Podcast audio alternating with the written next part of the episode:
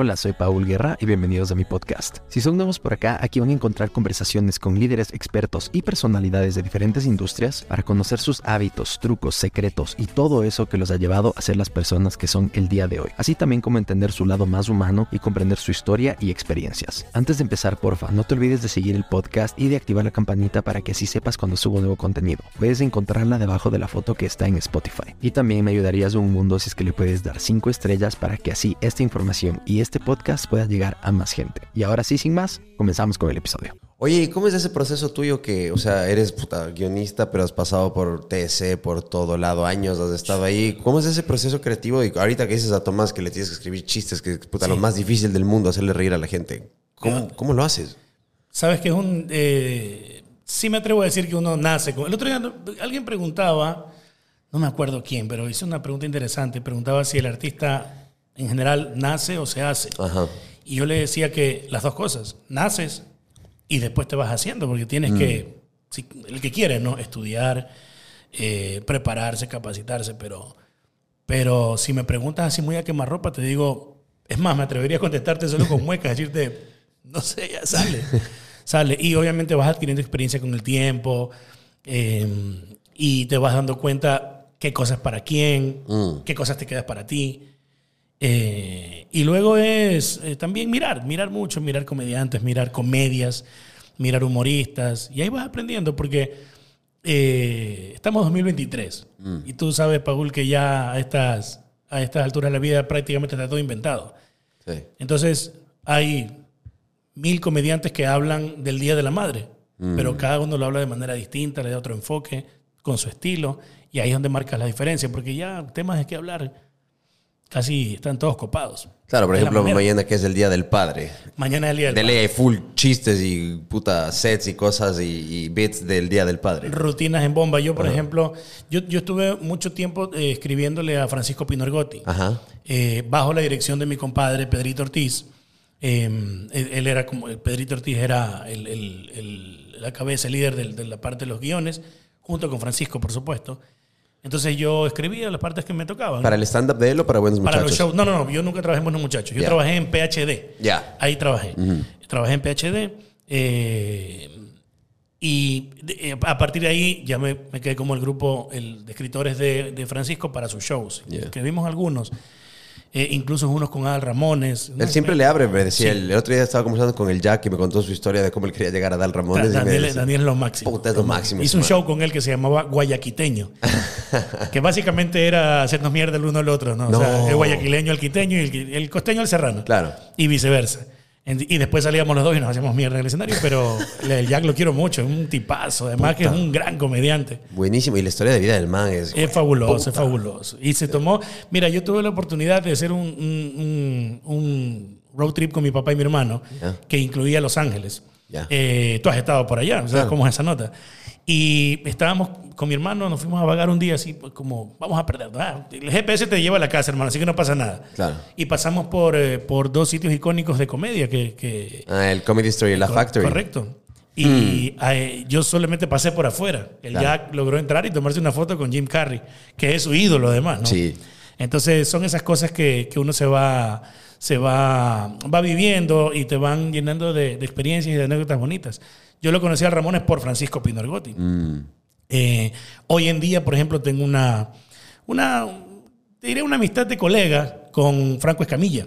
Pero bueno, no cualquiera puede decir que pana de, de, Claro. de Franco. Le abrí dos shows a él acá en Guayaquil. Eh, espectacular, espectacular. Pero bueno, yo soy muy disperso, Paula, así que tú lo que vamos hablando... Esto es una conversación. Hermano, una me puedo ir, me puedo ir de... Eh, Vaya, se- de eso de se trata A el podcast. De eso se trata el podcast. O sea, se dice por tangentes, cambiamos de temas. Sí, la sí. voz fluye, loco. Si tranquilo. necesitas que regrese el carril, me regresas de la oreja. Nah, no, no, pasa nada. tranquilo, tranquilo, no pasa nada. Oye, esa experiencia con Franco fue muy bacán. Me llamaron, eh, Franco Escamilla estaba en el, ya en el top de, de los tops. Lo, lo admiro mucho, además. Eh, tengo entendido que fue el primer comediante en español en llenar la sala principal del Carnegie Hall. Que tú sabes que estamos hablando de palabras mayores. La sala principal. Y me llamaron para, me convocaron para abrir el show de él. Tenía, tenía dos, dos presentaciones la misma noche. Ya. Yo me quedé frío porque yo sí lo conocía, Franco Escamilla, pero honestamente no conocía la, la magnitud. El del- llegue. No, no, no, una cosa impresionante. Sabía que era top y eran número uno, pero no sabía cuánto. Mm. Hermano, llegué al centro de arte y, y fíjate que la experiencia fue un poco rápida porque vamos a suponer que se presentaba él hoy, en la noche. Ya. Yo, a la una de la mañana, de más tardecito del domingo, ya tenía que estar en el aeropuerto para hacer ese viaje justo que te contaba hace un ratito, ese road trip. Entonces, no pude quedarme a disfrutar del show. Es más, Mm. llegué al show, hice lo mío, salí con mucho temor, mucho nervio más que temor, porque primero que el centro de arte estaba a full. ¿Cuántas el personas Centro de ahí? arte, ahí entran como 900 personas en el centro de arte. Estaba full. Eh, pero no solamente eso, estaba full a las 8 de la noche. Yo me presenté, salí, me quedé conversando con el, el entonces manager de, de Franco, que es Brian. Eh, ah, se me fue el apellido, pero, pero Brian, un man súper bacán también. Y me quedé conversando con él en lo que Franco hacía su, su show. Y mi intención era quedarme al segundo. Ya. No pude por el tiempo, ¿no? Pero bueno, salí, hice lo mío. Eh, creo que ellos se quedaron gratamente sorprendidos porque tampoco no tenían ni idea de quién era yo. Y yo le dije a ellos en el interín, les digo, ustedes no, no sé si sepan lo que están haciendo aquí, porque de lo que yo recuerde, este es el Centro de Arte, que es un sitio icónico acá, se han presentado figuras rutilantes que han estado en, en- en lo mejor de su, de su carrera, como Julio Zavala, si hablamos de comedia, pero de ahí, o sea, artistas número uno.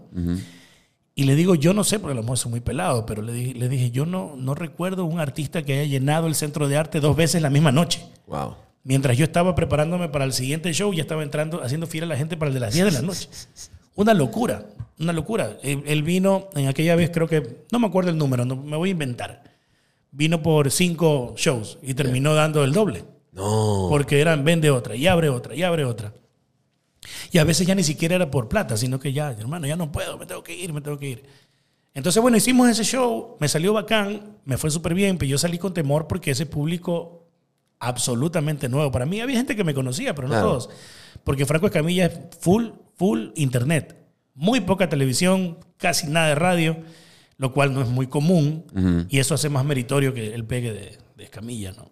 Y, y salimos, salí en ese show, me fue espectacular y de ahí yo dije, bueno, creo que estoy caminando por senderos. Sí, sí, voy por el camino correcto. Correctos. Y bueno, él, él me, me- me ha honrado con, con su amistad, porque tú sabes, Paul, que a veces te topas con gente. Mm. Tú que estuviste ahora en Estados Unidos, una cadena súper importante, te vas topando con gente, a lo mejor te toca hacer algo circunstancial y conversas un ratito y ya después esa persona... Sí. y- Grabás, se acabó la cámara, chao, y no vuelves a hablar. Sí, y no está mal. Sí. No, no está mal. Pero uno se quiere quedar con eso, ¿no? Como que chuta, Claro. sería bacán. Sí. Eh, y lo mismo acá. Lo mismo acá. Yo dije, bueno, se acaba el show y ya. No, la verdad es que super panas, hemos con- conversamos eh, por ahí de repente. Eh, él es un tipo muy ocupado, pero súper bacán. Mm. Se demora en contestar, pero contesta. Y, mm, y- y de- incluso hace poco estuve conversando con él, le, le- le acerqué un proyecto para hacer acá en Ecuador, así que, bueno, uno nunca sabe eh, cuándo pueden pasar cosas buenas. Pero por ahí andamos, por ahí Como, andamos. como dice mi mamá, o sea, uno a veces sabe por dónde empiezas, pero nunca sabes dónde vas a terminar. Sí, y sobre todo en esta carrera que tú la sabes perfectamente. Tú la sabes perfectamente. Pues la, la primera, la primera regla es en una grabación cualquiera, sabes a qué hora entras, pero no sabes a qué hora sales. Eso es lo que la gente, que cuando es, cuando es nueva y está en un set por primera vez, la típica que se le acercan al productor a joder o algo, oye, ¿y a qué hora se acaba? Y no, hay peor pregunta que le puedes hacer a un asistente de Claro, dirección o alguien como que, oye, ya, ¿y cuán- cuánto nos vamos? Y, Claro. No sé, pues loco, es todo el día, o sea, eres profesional, ¿o qué? Oye, mi, mi primera aparición en televisión, eh, ya yo metido en este, en este mundo, eh, ¿por qué te hago esa salvedad? Porque mi real primera aparición en televisión fue una foto mía en el noticiero estelar de Televistazo. No. Porque me perdí. me, me- me perdí en Guayaquil. Por desobediente. Tenía, qué sé yo, cinco o seis años, no me acuerdo. Y la típica de las familias, ¿no? Siempre tienes una, una familia más cercana, una tía más cercana. Y entonces mi papá eh, nos llevaba a mí y a mi hermano al colegio y pasaba recogiendo a mis primos, a unos primos de tantos que tengo, pero estos primos los más cercanos, ¿no? Eh, lo, lo- los pasaba recogiendo y los llevaba a la escuela. Y mi tío nos devolvía a la casa. O sea, mi tío iba a ver a mis primos y a nosotros. Ya. Ese era el trato, ¿no? Entonces así se ayudaban mutuamente. Y nos pasan recogiendo a mí y a mi prima. Jardín, yo estaba en el jardín todavía. Y llegamos a recoger a, a- uno de mis primos al colegio. Ellos estaban en colegios diferentes. Entonces yo veo de lejos un parque, en el sur estábamos, y veo un parque de lejos y le digo a mi primo, vamos al parque. Y mi tío nos ha dicho, no se van a bajar del carro. Exactamente fue lo que hicimos, bueno, bajar del carro. Y vi un parque, pero en lo que uno es niño, Claro. vi el parque, o sea, lo vi atrás de una pared. Ya, entonces dije, bueno, hay que entrar por algún lugar. Realmente lo que vi fue juegos, no es que vi un parque, vi Ya. una rebaladera, una cosa. El guingringongo. El gringongo, el sub y baja. Los vi y dije, vamos para allá. Y en, en nuestra inocencia no calculé nada, pues no, ni tiempo, ni calle, ni nada. Y nos perdimos, no supe cómo regresar. Y terminamos dando vueltas, caminando, por la misma inocencia, dando vueltas en el mismo sitio. Y dábamos vueltas, ya, ya pasamos por aquí, estábamos, nos perdimos toda una tarde. Wow. Eh, y me acuerdo que entramos a una casa donde una señora que tenía sus muebles Luis XV, forrados de, de plástico. Ya, claro, sí he visto eso. casa, casa clásica. Ajá.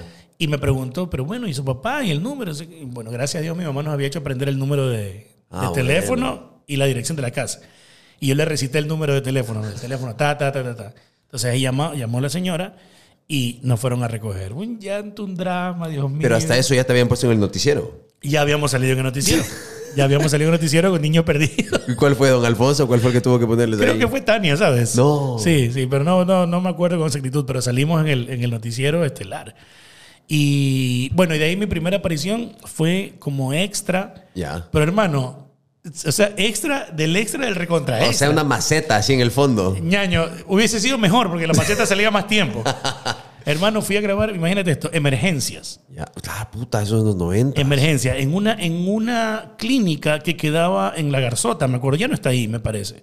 Que quedaba en La Garzota. Fuimos a grabar Ese programa no era con Pimentel. Con Pimentel, claro. Claro. Pimentel, eh, Marisela Gómez, Alejandro Pinto, que era un maestro de acá de, de actuación también muy reconocido, y bueno, muchos actores y actrices eh, eh, nacionales de la sierra y de la costa. Grababan aquí, le fue muy bien a esa serie, realmente. Y yo fui un día, ¿por qué te cuento esto? Por lo que tú dices de que a qué hora acabamos. Yo Claro. fui un día, hermano, nos citaron a las 9 de la mañana, ponle tú. Habré salido de ahí a las 5 o 6 de la tarde y te juro por Dios que lo único que hice fue pasar en una silla de ruedas, pero a recontra atrás, de- porque obviamente estás en un hospital, te tienes Claro. que darle movimiento hasta el fondo, Claro. pero recontra atrás y alguien me llevaba. Eso fue todo, nunca hablé, nunca dije nada. Y lo que sí dije fue, no vuelvo yo a esta Nunca más, pero uno nunca sabe qué pueda pasar de eso. Después, mira, tuve la oportunidad de trabajar con Javier, con Pimentel. Eh, obviamente yo en ese tiempo no sabía que él tenía una habilidad, un talento impresionante para escribir. Para el storytelling. Para escribir comedia, una cosa impresionante. Sí. Eh, yo era fanático de, de solteros eh, por los guiones. Era una cosa loca realmente. O sea, era algo loco, Mm. en realidad. Y que rompía esquemas.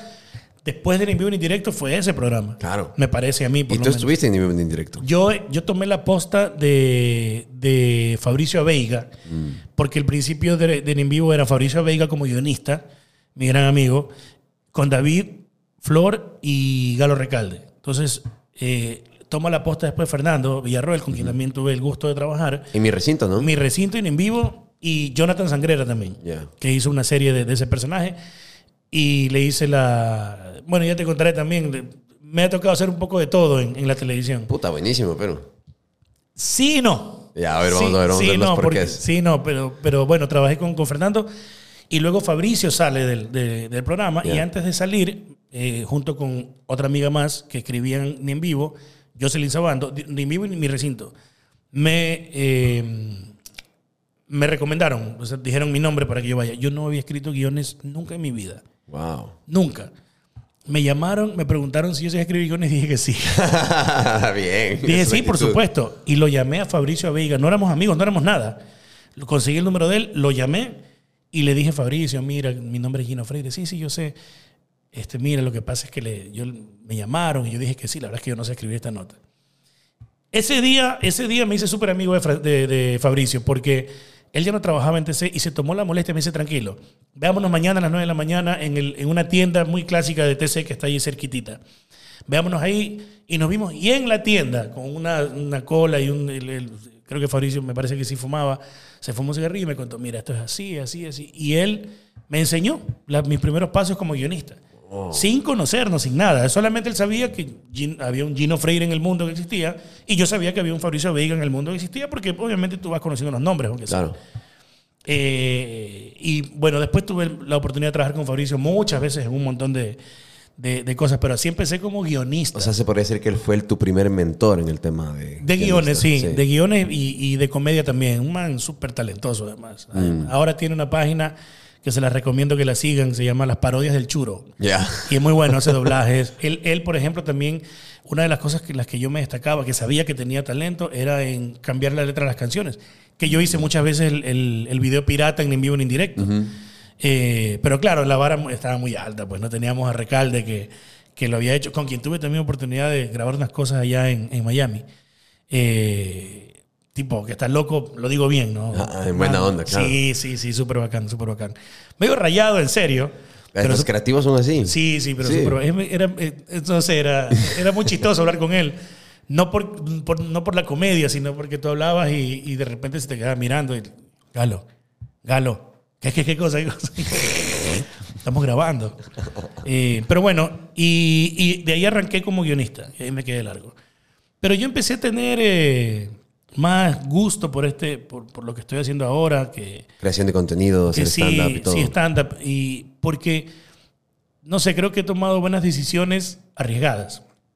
Yo estudié y me gradué en el ITV, eh, que es el Instituto de Televisión. Hago la salvedad porque hay otro ITV que es con B grande. Este es ITV ¿En serio? Hicieron, se sacaron Sí, otro. hay un ITV, pero este no tiene nada que ver con televisión. Ah. Es, esto se llama Instituto Técnico Bolivariano. Ah. Y son carreras técnicas, pero de enfermería. de- tienen algunas Sí. cosas chéveres, es un lugar chévere. Pero ¿no? el ITV es, ya tiene muchísimos años, el que es de El, televisión. el tiene- ITV, Uh, que es el Instituto de Televisión. Claro. Imagínate que yo entré en el año 99. Wow. Yo pagaba en sucres la, la, la- la pensión. Claro. Y Imagínate. te cogió la transición seguramente. Claro, claro. En el, del 2000 al, del 99 al 2000, acuérdate que Claro. era todo un acontecimiento, pues, ¿no? El Y2K y no sé cuánto. Chucha, el fin del mundo. Claro, que que, sí. la- que, la- que las computadoras iban a hacer mierda. Puta, porque- ¿vos le metiste antivirus a tu computadora? No, nada, Yo no sí, pues lo que yo ¿Te tenía dio miedo. miedo? Puta, sí, dije, van a venir los aliens, me van a llevar, me van a secuestrar, la compu va a estallar, no sabía qué iba a pasar. Pero sabes que el fin del mundo ha pasado tantas veces que ya no les creo. Sí, después era el del 2012. Sí, ya no les creo, ya no les creo.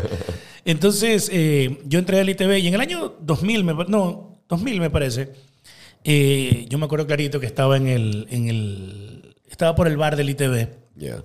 Te voy a invitar un- a uno de estos días que vengas, que regreses a, a Guayaquil, te voy a invitar porque a lo mejor te interesa estudiar ñaño, eh, algo más, algo Sí, diferente, obvio, obvio. porque hay unas carreras online que mira, tengo 43 años y estoy estudiando ahora. Sí, nunca se deja de aprender. Y estoy estudiando una carrera de tres años. Me metí, ya, ya, ya estoy metido, ya ahí la, la terminamos. Y estoy estudiando algo que me sirve justamente para lo que dijiste, la creación digital y todo. Porque es marketing y comunicación digital. Pero bueno, ya después te cuento bien eso. Y estaba en el ITV año 2099, tenía 20 años. Y entonces Alfredo Adum, y va otra aclaración, Alfredo Adum Watted, No, Alfredo Doom, Ciade, que, es, político. que es el político. Ajá. Alfredo Adum Ciade es el político, Alfredo Adum Watted es el director del ITV. Ah, putas, hay dos Alfredos Adum. Hay dos Alfredo Adum. Si con uno era suficiente, hay dos. Wow. que él también lo, lo considero como un padre. Eh, y él me dice un día, oye, este, yo recién entraba al ITV, y dice, ¿te animas a hacer unas coplas en los premios ITV? Los premios ITV porque tú sabes que Claro. tienen, tienen su nombre. Bien ganado, creo yo, hasta el día de hoy.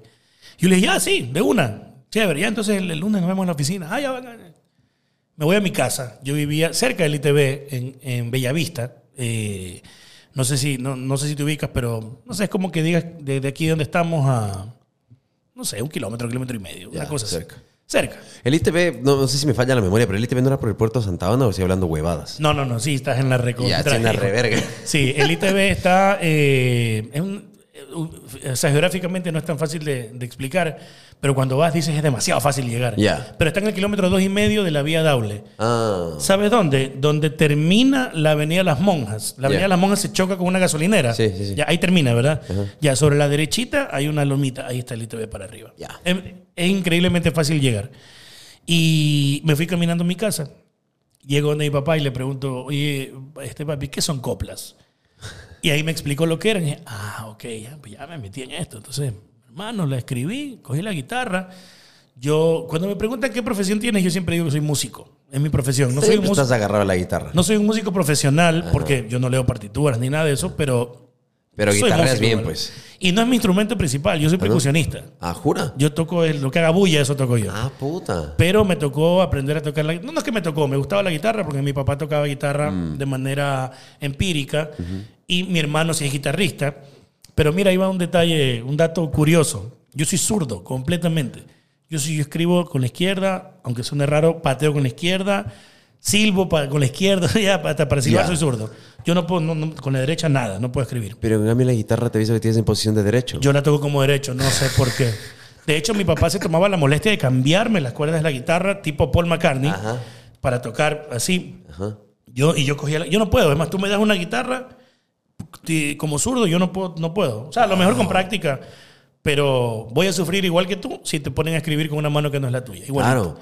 No, yo cuando era chamo me acuerdo que me forzaba o forzaba mi cerebro a intentar con el mouse, por lo menos en la computadora. Y Lo hacía- jodido. claro, lo hacía para, para zurdo. Entonces habían, decía, estas dos semanas voy a ser zurdo en el mouse y usaba el mouse con la mano izquierda y todo y me acostumbraba. ¿Y te todo. sirvió, te sirvió? Sí, porque yo en cambio soy zurdo de, de pie, pateo con la izquierda, pero sigo con la derecha. Ya, pues está más raro que yo. No, eso, eso yo he escuchado que es como que más normal, pero nunca había escuchado que un zurdo completo en todo toque Ah. Sí, la sí. guitarra como derecho. Sí, y los instrumentos, o sea, los instrumentos de percusión también como derecho, pero eso me da la ventaja de hacer cosas que para los derechos nativos es un poco más difícil hacer con la izquierda. Mm. Entonces me da esa ventaja. Pero de ahí yo toco guira, bongo. El instrumento, con el instrumento que me siento más cómodo es el bongo y la campana. Ya. Y el cajón peruano Y también. el cajón entras? peruano. Sí, sí, le hago el cajón, eh, le hago a guira, eh, bongo, conga, eh, timbal no mucho, no soy muy timbalero, pero puedo tocarlo si, si hay que salvar un chivo. Ya. Y no vamos, no hay problema, pero no me vendo como timbalero, toco la batería. eh, Ah, sí, batero también. Sí, toco el bajo, pero no soy bajista. Toco el bajo porque como tengo noción por la guitarra, te repito, un día se rompió la mano del bajista, ¿quién puede tocar? Bueno, ya yo cojo y toco y ah, voy ahí medio suave, ¿no? Pero, pero sí, sí le hago también. Puta, eso es la música, debe ser. No, ese- yo- yo soy músico. Claro, es lo que más te llama, lo que más te Él gusta. lo adoro con el alma. Igual que yo. O sea, yo, yo empecé por, en la música, con la música, Sí. con la guitarra. Empecé estudiando música a los 12 años. Yo quería ser músico, pero no, no pude. O sea, mi mamá me dijo, no, te vas a morir de hambre, te vas a comer la camiseta, bla, bla, y terminé estudiando Derecho como Gil y me gradué de abogado.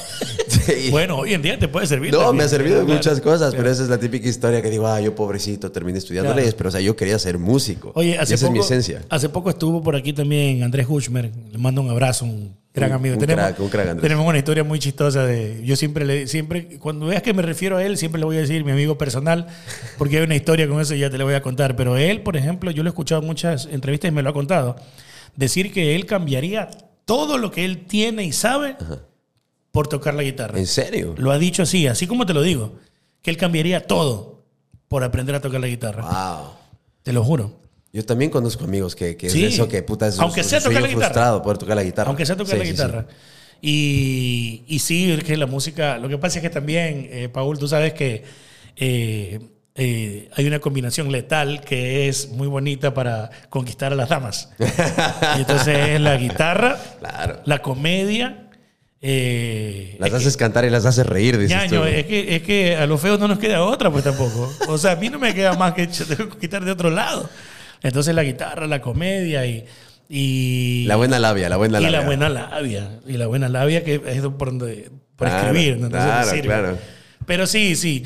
Y, y bueno, eh, retomando lo que te contaba, los premios ITV. Yo, mira, los premios ITV tienen, creo que 25 años, me parece. Ya.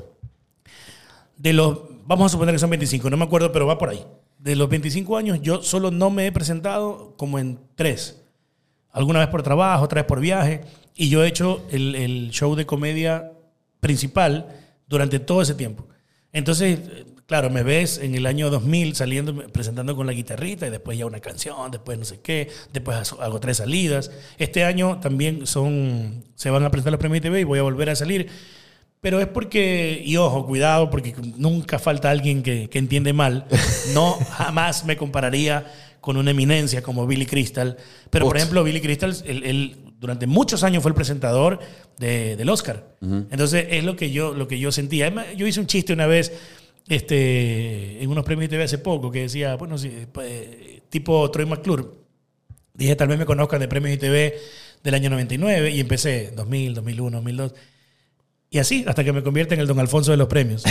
Entonces, porque de verdad es que Ya eres parte del inventario del ITV. ya, hermano, ya estoy... Pero soy feliz de estar ahí, me encanta. Y no es un tema de plata, porque yo ni he pedido plata nunca, jamás. Eh, es una cosa que a mí me gusta hacer. Y yo cambio mi, o sea, en la época de premios ITV, yo cambio mi vida. O sea, yo, el trabajo que aguante, yo voy, voy a los premios ITV. Y soy, soy feliz. Y ahora estoy estudiando, ¿no? lo que te decía. También estoy estudiando porque es una carrera que es 99.9% virtual. ¿Y ese punto 01 qué es? No eh, es, eh, me parece que hay que ir un sábado Ya. al mes a una materia que yo no veo porque está homologada. Mm. Porque, como te dije, yo ya estudié hace tiempo y después tuve intenciones de estudiar, eh, intentos, perdón, no intenciones, de estudiar otra materia, Ya. otra carrera, perdón, eh, pero no las terminaba porque la verdad es que, mira, ya después pasa el tiempo, tienes responsabilidades de trabajo, de familia y ya no es lo mismo. O sea, ya ir a clases no es lo mismo. No, no, no, no siempre se podía y terminaba retirándome. Pero hubo materias que sí terminé y que sí me dieron chance de homologarlas. Entonces yo veo menos materias que el resto de, de- de chicos, pero eh, todos los días tengo clases, aunque sea una, pero tengo clases todos los ¿Y días. por cuánto tiempo va a ser este programa que estás estudiando? Tres años, ñaño. Es una ¡Tres carrera. años! Es una carrera. Wow. Sea, la voy a terminar, Dios mediante, los 46. ¿Y todo eso está homologado re- o reconocido por la CENESID hoy en día? Todo, absolutamente. Es un título de cuarto nivel que ¿Sí? sacaría. ¿sí? Ah, ya es cuarto nivel. Yo hoy soy técnico superior en producción y realización de televisión. Así se llama mi título. Ya. Ese es el nombre de mi título. Después el ITV sacó la tecnología. Es decir, que de lo mismo podía ser tecnólogo. Mm. Eso intenté hacer. Y ahí es donde ya no pude por temas de tiempo. Porque también mi trabajo de la artistía, tú sabes que es muy nocturna. Claro. Entonces, yo tengo ya mucho tiempo que no, eh, que no hago nada, que no hago shows, no hago nada. Mm. Por dos razones involuntarias. La primera, porque ya dije, ya quiero parar un poco. Sabes que ya no estaba disfrutando lo que estaba haciendo. Ya iba por cumplir. Y a pesar de que me- en el escenario como tal sí me divertía, pero ya, ya tú te das cuenta y dices, ya no quiero, ya, ya- ya no quiero, ya no quiero. Y la otra, porque dije, voy a parar, voy a tratar de hacer un cambio de imagen, en todo sentido. Eh, primero, primero en mi imagen corporal, aunque mi prioridad es la salud, te soy honesto. Pero me veo a veces en fotos, en el escenario, y digo, no, no me siento contento con lo que me veo. Eh, además, yo, por ejemplo, el, el aumento de peso que he tenido no ha sido por un tema de glotonería, sino por temas de salud mental que sí me gustaría conversarlo porque es un tema... Ansiedad, ¿comes por ansiedad? Sí, pero lo mío es mucho más, mucho más profundo que, que solamente ansiedad. Y siempre lo cuento, lo comparto. Alguna vez hice un live con Úrsula Strengue, eh, mi gran amiga, una linda mujer, y hablamos de eso. Eh, y a lo mejor no sé si lo profundicemos tanto, pero sí me gustaría comentarlo. Obvio, para eso es el podcast, profundiza lo sabes que, quieras. Sabes que es súper importante que la gente sepa. Mm. Eh, pero bueno, hasta llegar a eso, eh, estoy tratando de hacer algunos cambios de imagen. Yo, hay un, hay un artista que admiro mucho, muchos artistas admiro, pero hay uno que admiro mucho. Yo me acuerdo cuando era pelado, ya él era un señor grande, mexicano. A lo mejor si te digo el nombre no lo vas a cachar, o a lo mejor sí, pero era el mexicano Raúl Vale. ¿Ya? Si te digo Angélica Vale, sí sabes quién es. Claro, la hija. O sea, la, sí, la hija- actriz, sí. La hija de, de Ajá. Raúl. Hacía telenovelas y todo. Correcto. Y es muy una actriz imitadora, es fabulosa. Es, es mucho más que solamente actriz. Canta espectacular. ¿No es la que hizo de Betty la Fea? Ella. Ella. No podía ser de otra manera porque Raúl Vale, un artistazo, señorazo. Y Angélica María, pues que era la, es la madre. Tremenda eh, artista también. Y Raúl Vale hacía, o sea, mi, mi, mi meta, mi objetivo es convertirme en un Raúl Vale moderno. Ya.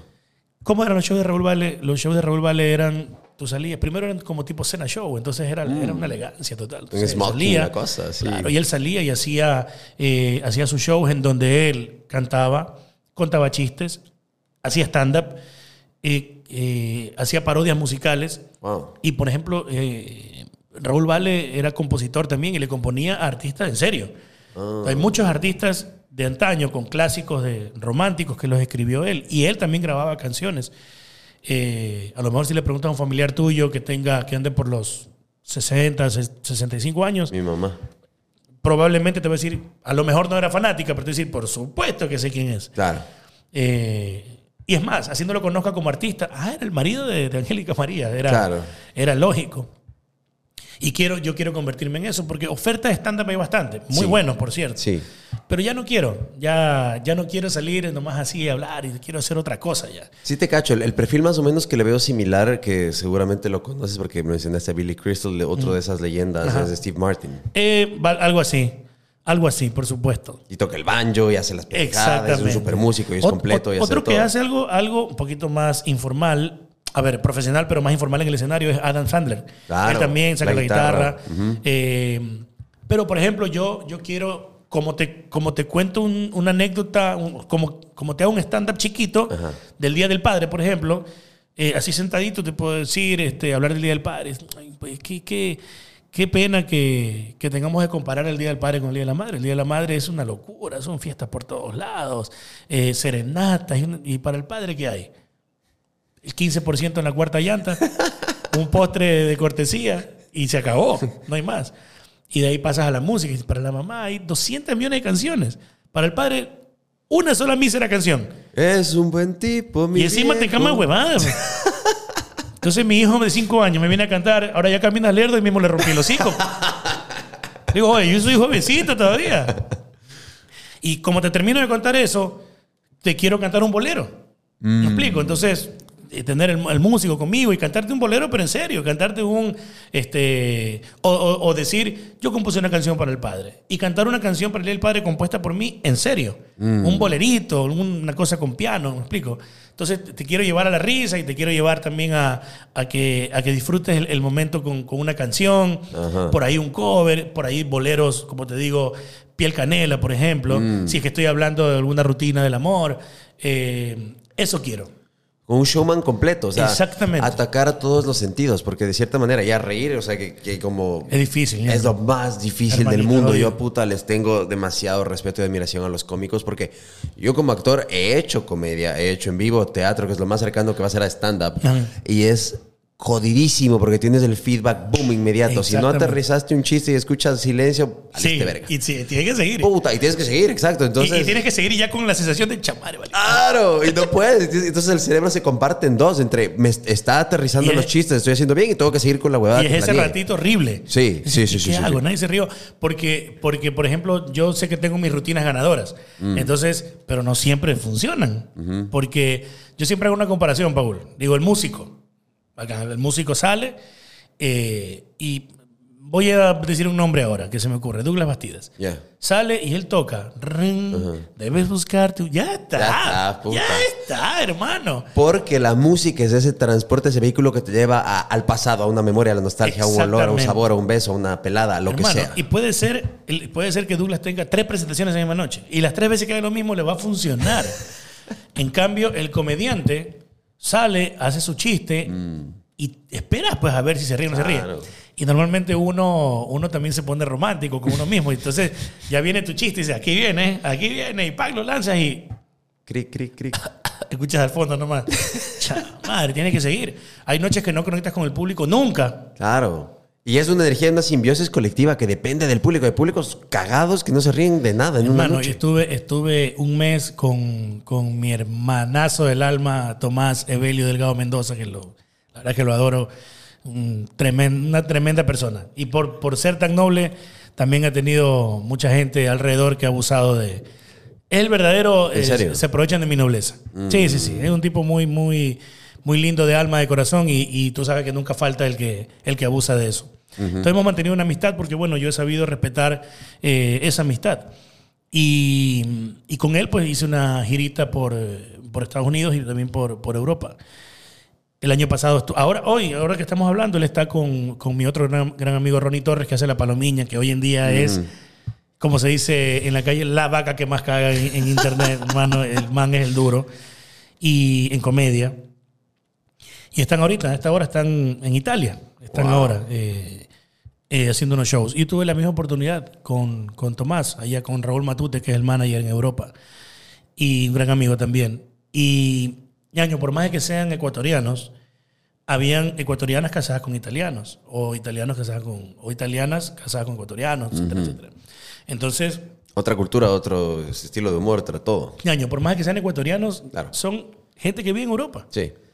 Y te, te debe haber pasado lo mismo a ti en Estados Unidos. Me pasó Son y- ecuatorianos y- guayaquileñísimos. sí. Pero hermano, ya tienen el chip de ellos. Sí. Sí, ya te acostumbras al estilo cómico de ese lugar. en Exactamente. diferente. Exactamente. Sí. Ahora imagínate esta combinación, Paul, esta combinación.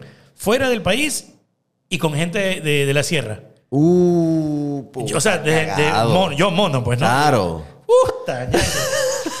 Gracias a Dios me fue bien en todos los lugares. Entonces, para- te lo juro por Dios que para mí era la prueba de fuego. Ambos países. Dije, chuta, bacán, ya salimos de esta nota, qué bacán, nos fue súper bien. Y bueno, Dios mediante el próximo año hemos de regresar. Y mira, estuve en Barcelona, Granollers. Granollers, que yo, yo no- yo no- nunca había ido a Europa. Entonces, para mí todo era nuevo. Pues yo, hermano, quería hasta, hasta coger el polvo del piso para ver qué sabía. Eh, no, me, no me mató mucho el jet lag, pensé que me iba a ir peor. ¿Ah, sí? Tenía mucha ansiedad de eso. Eh, y el vuelo, el vuelo me tenía mal. Me tenía, eran 14 horas. Me tenía Sentado mal, ahí, hermano. y- la espalda. Madre, 12. Era- realmente eran 12, perdón. Porque era Guayaquil, Madrid, Madrid, Barcelona.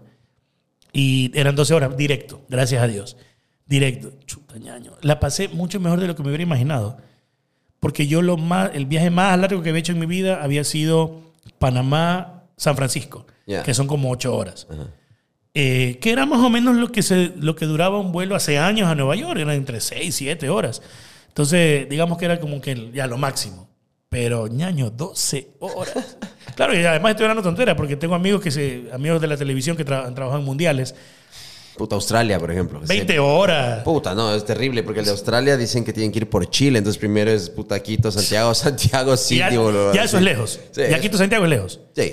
Ya, y ahora imagínate. No, no, no, no, no, no, no, hermano. O los futbolistas, pues que a veces por la Libertadores tienen que ir a Brasil porque las condiciones con Brasil es una mierda. Exactamente. Entonces tienen que ir Guayaquil, Panamá y de ahí volver a bajar. Es una completa estupidez. Ahora que, ahora que Barcelona se fue a Bolivia, fue un viaje largo también, larguísimo, larguísimo. Eh, que ahí si no me embarqué, hermano, pues me dijeron, vamos, tú estás equivocado.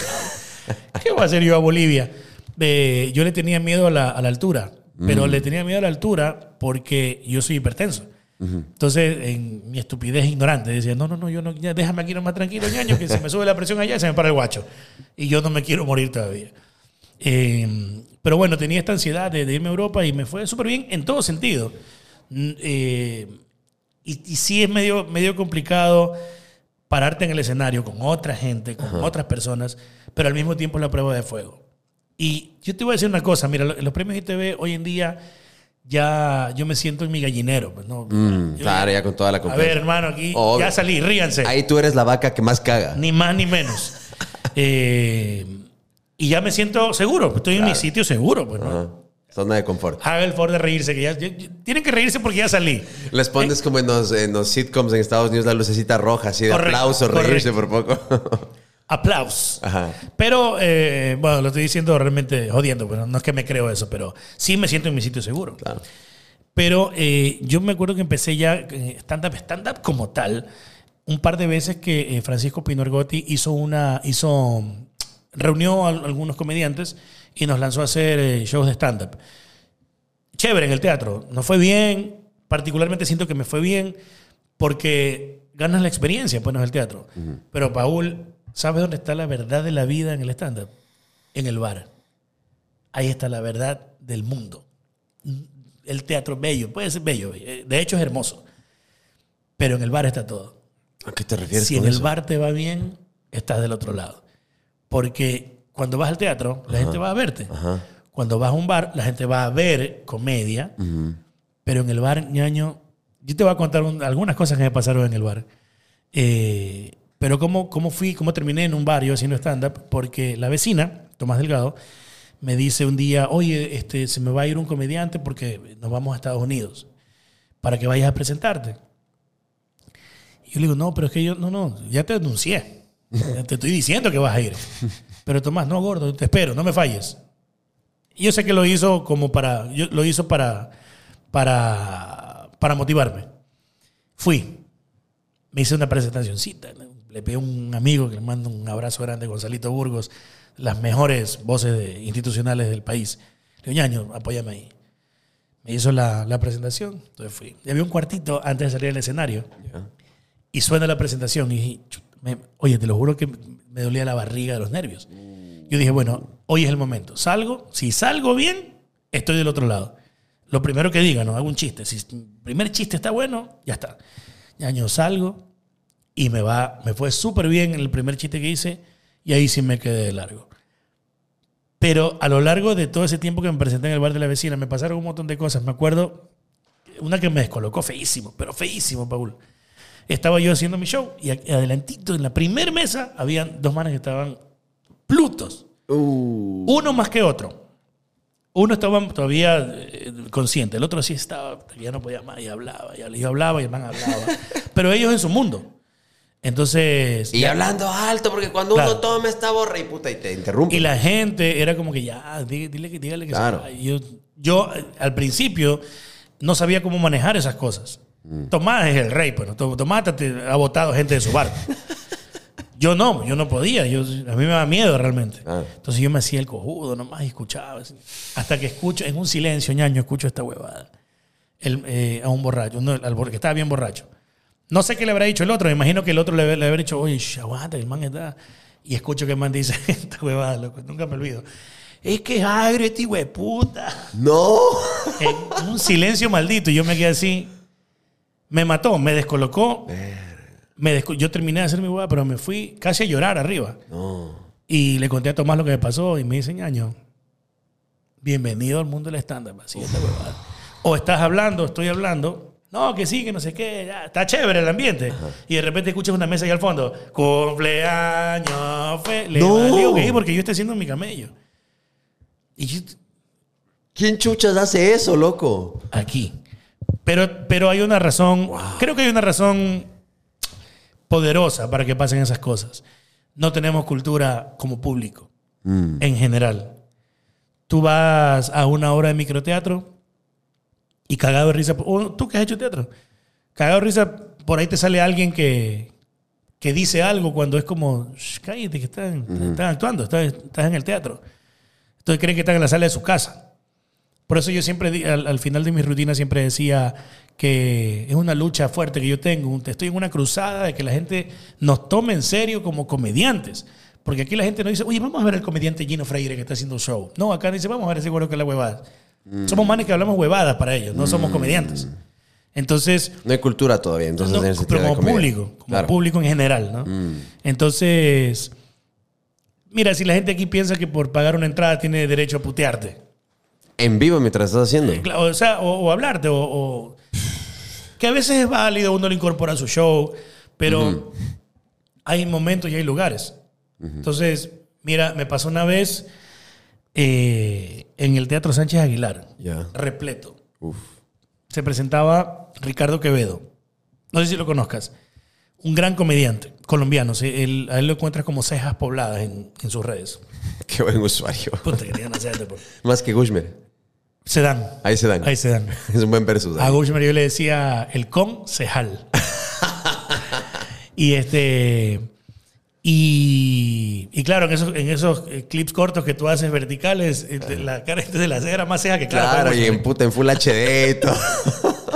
Pero bueno, eh, acá me pasó con el Sánchez Aguilar, eh, que yo fui a abrir el show de Ricardo Quevedo, que vino con, con su esposa, que también es una gran comediante, eh, Liz Pereira. Entonces yo fui a abrir el show, me fue súper bien. Ya había abierto el show de Ricardo Quevedo en Fedenador. Pero acá yo estaba haciendo el show, no sé qué, no sé cuánto. Y, y yo dije en algún momento, eh, bueno, muchas gracias, con esto ya me voy. Y escucho. No es que alguien gritó. Exactamente no me acuerdo qué dijo, pero fue algo como que, por fin, ya era hora. Y yo nomás miré para allá, o sea, no sabía quién era, y miré para allá y dije, sí, ya me voy. Igual ya pagaste tu entrada y tu plata la tengo aquí. Lo, me imagino que los amigos lo han de haber hecho mierda ahí, ¿no? Claro. Por supuesto que lo dije en otro mood y fue como que me la saqué súper rápido. Es un comeback ahí rapidísimo. Exactamente. Sí, sí, sí. Que, eh, también me he dado cuenta que tengo esa habilidad. Entonces fue pim pum, Bien. de una. Y yo seguí con mi show y ese man quedó recagado ahí. Claro, ¿no? quedó como un, entró como sabido y salió como cojudo. Ni más ni menos. No, hasta el día no tengo puta idea de quién habrá sido. No sé, pero ñaño, te fuiste con tu parte. Mira que me pasó también en unos premios ITV, pero esto, esto fue en buena onda, en cambio, con eh, Miguel Cedeño, que en paz descanse, Ah, la, sí. la cerecita del pastel. Eh, me pasó porque yo salí en una, en- hice una de mis salidas y entonces algo gritaron de. Ah, yo, yo salí, yo salí a decir, porque Miguel hacía bulle, gritaba por todo, ¿no? En buena onda, en Sí, buena sí, onda. sí. Entonces yo le digo, Miguel, este, hay un, tenemos un servicio social, Miguel Cedeño, me están pidiendo que por favor dejes de gritar tanto y hacer barra por, por los nominados, que esto no es el mismo universo, son los premios ITV. Ah, y, y yo le digo, pero me gustó eso. Eh, en ese tiempo todavía estaba Rocío Cedeño al aire, ¿no? Creo que re- hace poquito nada más creo que, creo que se retiró, me parece. Que ella es eh, presentadora de noticias de TC. Creo que, se- creo que se retiró, no me acuerdo. Chuta, se están yendo toda la vieja guardia. Ay, Rocío Cedeño, una mujer guapísima además. Y dice, pero yo le digo, pero me gustó eso de tía Rochi, te queremos, porque se te gritaban, ¿no?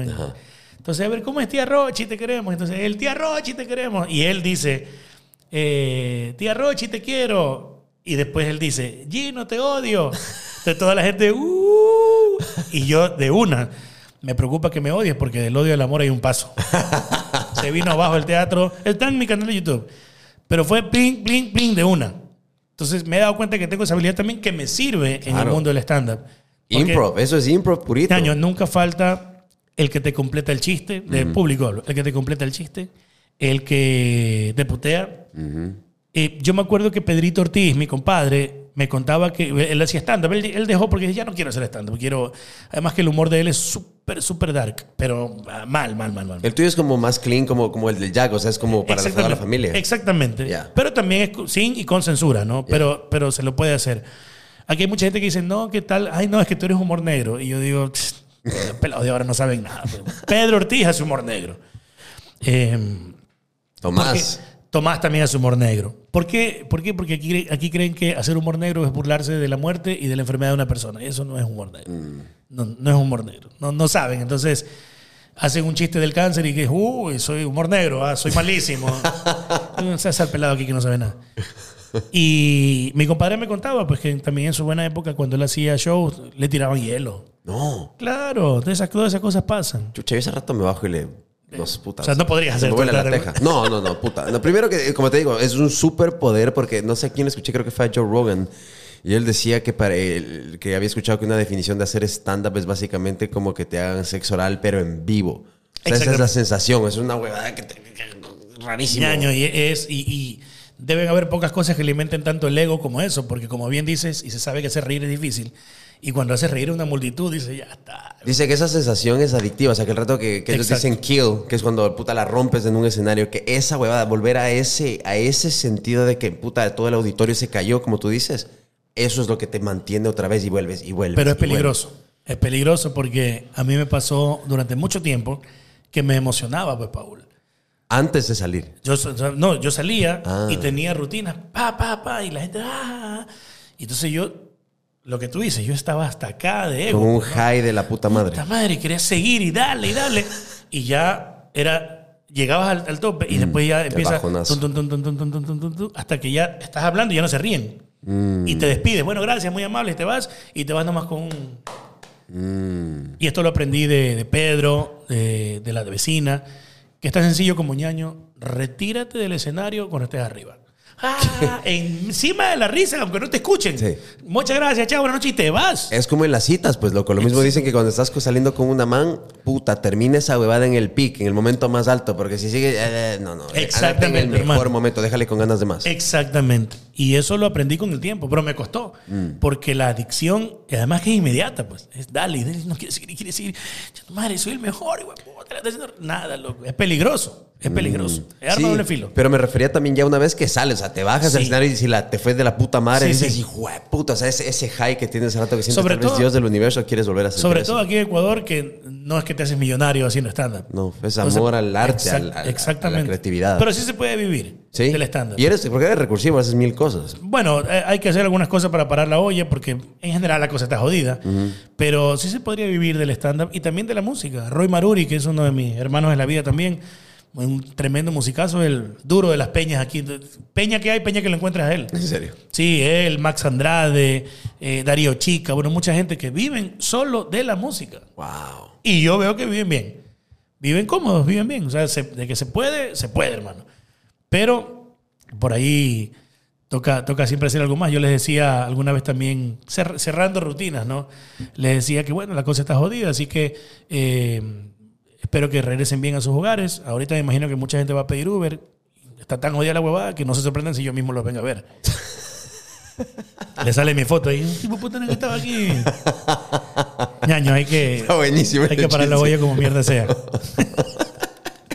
Te lo juro. Además, eh, les doy mi número, voy llevando gente, Sí. los que quieran, les voy llevando a la casa, hago recorrido. Alguien va al sur porque voy para el sur. Como taxi ruta. Hago una sola ruta y se van quedando. Pero sí, ñaño, eh, este recorrido, este recorrido de la comedia es muy lindo, pero muy difícil también. Es muy difícil y, y muchas veces dan ganas de decir, ya, no. Es, es que es como me pasó en un momento, ¿no? Yo me presentaba en el bar de la vecina. Y el bar de la vecina aquí en Guayaquil es el top of the line, pues, o sea, de la comedia. Y el que llega allá es como que, ya, pues ya estoy. Puta, lo logré. Y durante mucho tiempo, más allá de mi amistad con Tomás, porque yo puedo ser muy amigo de Tomás, pero si yo salgo y Tomás me no, ve que no sirvo, me dice, ñaño, Te putea. te agradezco en el alma, pero no, no, no, no puedo. Entonces me fue bien. Y, y, y ¿sabes cuándo yo me sentía mejor? Cuando yo veía, por ejemplo, la cuenta del, del bar y preguntaban si me iba a presentar yo. Entonces yo estaba, claro, ya me estoy sintiendo mejor. Pero ya, pues ese era el techo de aquí. Era como, ¿y ahora qué más? Quiero más. Quiero más. La vecina ya es la reina. Ahí ya, el tope es ese. Pero siempre hay que aspirar un poquito más, un poquito más, que fue lo que me pasó cruzando el charco, saliendo. Y, pero siempre quiero más. Entonces ahora, como te decía, mi objetivo es eh, convertirme en esta especie de showman que siempre he pensado que, que- que he sido, pero nunca lo he puesto en el, en el escenario porque hago una cosa, hago otra. En un show yo puedo hacer un, me voy a inventar un solo de timbal. Mm. Tranquilamente. Y la gente te va a ver, "Uy, qué bacán este mano. Yo no sabía. yo no- entonces, son muchas cosas que, que la gente no conoce. Eh, hay mucha gente, por ejemplo, que me conoce solo por Barcelona. Claro, por ser la voz del, La voz del estadio. Sí. Correcto, que yo tengo algunos años haciendo eso. ¿Desde qué administración estás? Mira, yo empecé en el 2012 porque yo fui reportero. Con Novoa. Con Novoa. Ajá. Pero yo fui pro- eh, reportero del programa oficial de Barcelona que se llamaba Primero Barcelona, que lo conducían Luigi Maquiavelo y María José Flores. Y yo era el reportero de ese programa. Y de ahí hasta el 2016 estuve yendo esporádicamente hacia la voz del estadio por algunas cosas, pero del 2016 en adelante ya me quedé de largo. Y por ahí mm, he faltado a algunos partidos por viaje, por alguna cosa. Eh, pero ya tengo bastante tiempo haciendo eso. Es ¿Cómo muy- es la voz? ¿Cómo la modulas? Digamos que ahorita estás en el estadio y vas a anunciar un cambio o te, cualquier cosa. te soy honesto. Exactamente. ¿Es esta? Este- esta misma. Esta misma. Claro que, claro que, que tienes que igual, eh, más que en la voz, es en, en los espacios que tienes, porque como sí, a veces hay mucho, mucho eco, entonces tienes que espe- esperar un ratito de terminar de decir algo para que se me entienda lo siguiente que voy a decir. Mm. Pero, pero es esto mismo. Yo, yo trabajo en Radio Canela desde el 2017, tengo muchos años. Yo no soy, ¿qué tal amigos? Ah, ¿Qué tal? Mucho gusto. Yo soy Gino Freire. ¿ah? Como- tenemos un locutor que sí tiene voz de locutor es, y es un locutor profesional, que es mi compañero y amigo José El Gato Robles, con quienes comparto ahora Kimberly Rosales, eh, Clever Olguín Cucurucho, que es comediante también, y el DJ que es Josué Reyes, son mis compañeros, mis amigos de, de la mañana. Yo estoy de 6 de la mañana a 8 y media. Ese es mi horario en la radio, que es un horario difícil. Entonces cuando me presentan yo normal, así como me estás escuchando, yo no- cambio la voz para nada. Porque, por ejemplo, a mí me pasa porque escucho mucho, por ejemplo, Caravana o escucho fútbol. Entonces, por ejemplo, escucho Gerardo España, Benny La Nata. Y, sí les cambia de cuando hablan eh, el narrador o cuando O es la voz, la voz comercial. También son unos manes con una voz completamente diferente. Exactamente, exactamente. Pero yo creo que yo creo que esos estereotipos han ido cambiando. Cada vez escucha gente más entre comillas normal. Entonces yo no, no, no modulo nada porque me saludan y yo te tú como me escuchas ahorita, me- tú pones la radio a las seis y media de la mañana y me vas a escuchar exactamente igual. ¿Qué tal? Bueno, a lo mejor con otro mood, ¿no? Eh, no sé, ¿qué tal? ¿Cómo están? Buenos días, bienvenidos. Esto es eh, A Filo de Cama. Recuerden que hoy tal cosa, pero sí, solamente con un poquito más de ánimo. Ajá. Y de ahí va lo mismo, porque de eso se trata también ese programa. Ese programa es para despertarte, para animar a la gente, el que, el que está desayunando, los que están yéndose a dejar a los niños a la escuela. Entonces tiene como objetivo animar a la gente, despertarla. Y, pero yo particularmente nunca me vas a escuchar... eh, con, o sea, los- a, a mi compañero José, él sí lo jodemos, ¿no? Porque, eh, oye, ¿qué pasó? que ya increíble, ¿ah? Entonces, es chistoso. Pero, pero, no, no, o sea, Aquí nomás puedes imitar, porque te veo que haces imitaciones, puede ser parte también de tu, de tu set. Sabes que en algún momento, en algún momento yo estaba imitando a, a Nasib Neme, No. sí, y a Ceballos, pero ahí hubo un detalle interesante. José Luis Arevalo, que es mi pana, es mi amigo, ya lo estaba ya lo había hecho mucho antes en radio. Yo lo hacía antes, con, pero con mis panas. Entonces nadie sabía, nadie sabía. Pero pues mis panas jodiendo. José Luis tuvo la, la, la habilidad, además que le sobra talento, para hacerlo en la radio. Entonces, para la gente el que lo hacía era José Luis. Y cuando yo me animé a hacerlo en la radio, yo ya era el que lo estaba copiando, José Luis. Entonces dije, no, no, no, yo no quiero entrar en esta onda porque, porque yo no soy imitador. Entonces por ahí algo me sale, eh, algo, pero yo no soy imitador. No me voy a vender como imitador y no quiero entrar en polémicas de nada, porque todo hasta Twitter fue a dar. ¿Ah, sí? Sí, sí, yo le con. José Luis. Eh, conversamos y era mi pana. Eh, De hecho, hace poco hablamos para ver si hacíamos un show juntos. O sea, la gente se inventa las notas y, y hace. Claro. Mira, exactamente igual como los futbolistas. Se matan por los equipos y después ellos van, se reúnen y se comen un asadito. Sí, que a Messi y a Ronaldo, lo de la prensa, son los que los hacen enemigos y que ellos cuando se ven tienen full respeto Sí, el uno por ellos el otro. eh, lo que sí han dicho es que no son amigos. Sí. No son amigos, pero que los. re- re- Sí. El hijo de videos donde el hijo de Ronaldo vuelto loco por, por Messi. a Messi así, Exactamente. Y- Y, Ronaldo haciéndose cero problema. Sí. Y Messi súper buena onda con el hijo de Ronaldo. Absolutamente. No son íntimos amigos, pero que ellos mismos lo han dicho, pero que se tienen full respeto. Y acá pasa lo mismo. La gente, no, que sí, que no. Y yo por acá con José Luis eh, comenzando a ver, a ver si hacemos un show. ¿Me explico? Entonces, me pasó eso, pero no, no, yo, por ejemplo, no me atrevo a decir yo que soy imitador. Mm. O, por ejemplo, eh, no me atrevo a decir que yo soy guitarrista. Toco la guitarra. Y me gusta tocar y lo hago bien. Pero no me animo a decir que soy, que soy guitarrista. Además, también en imitaciones hay un antes y un después de David.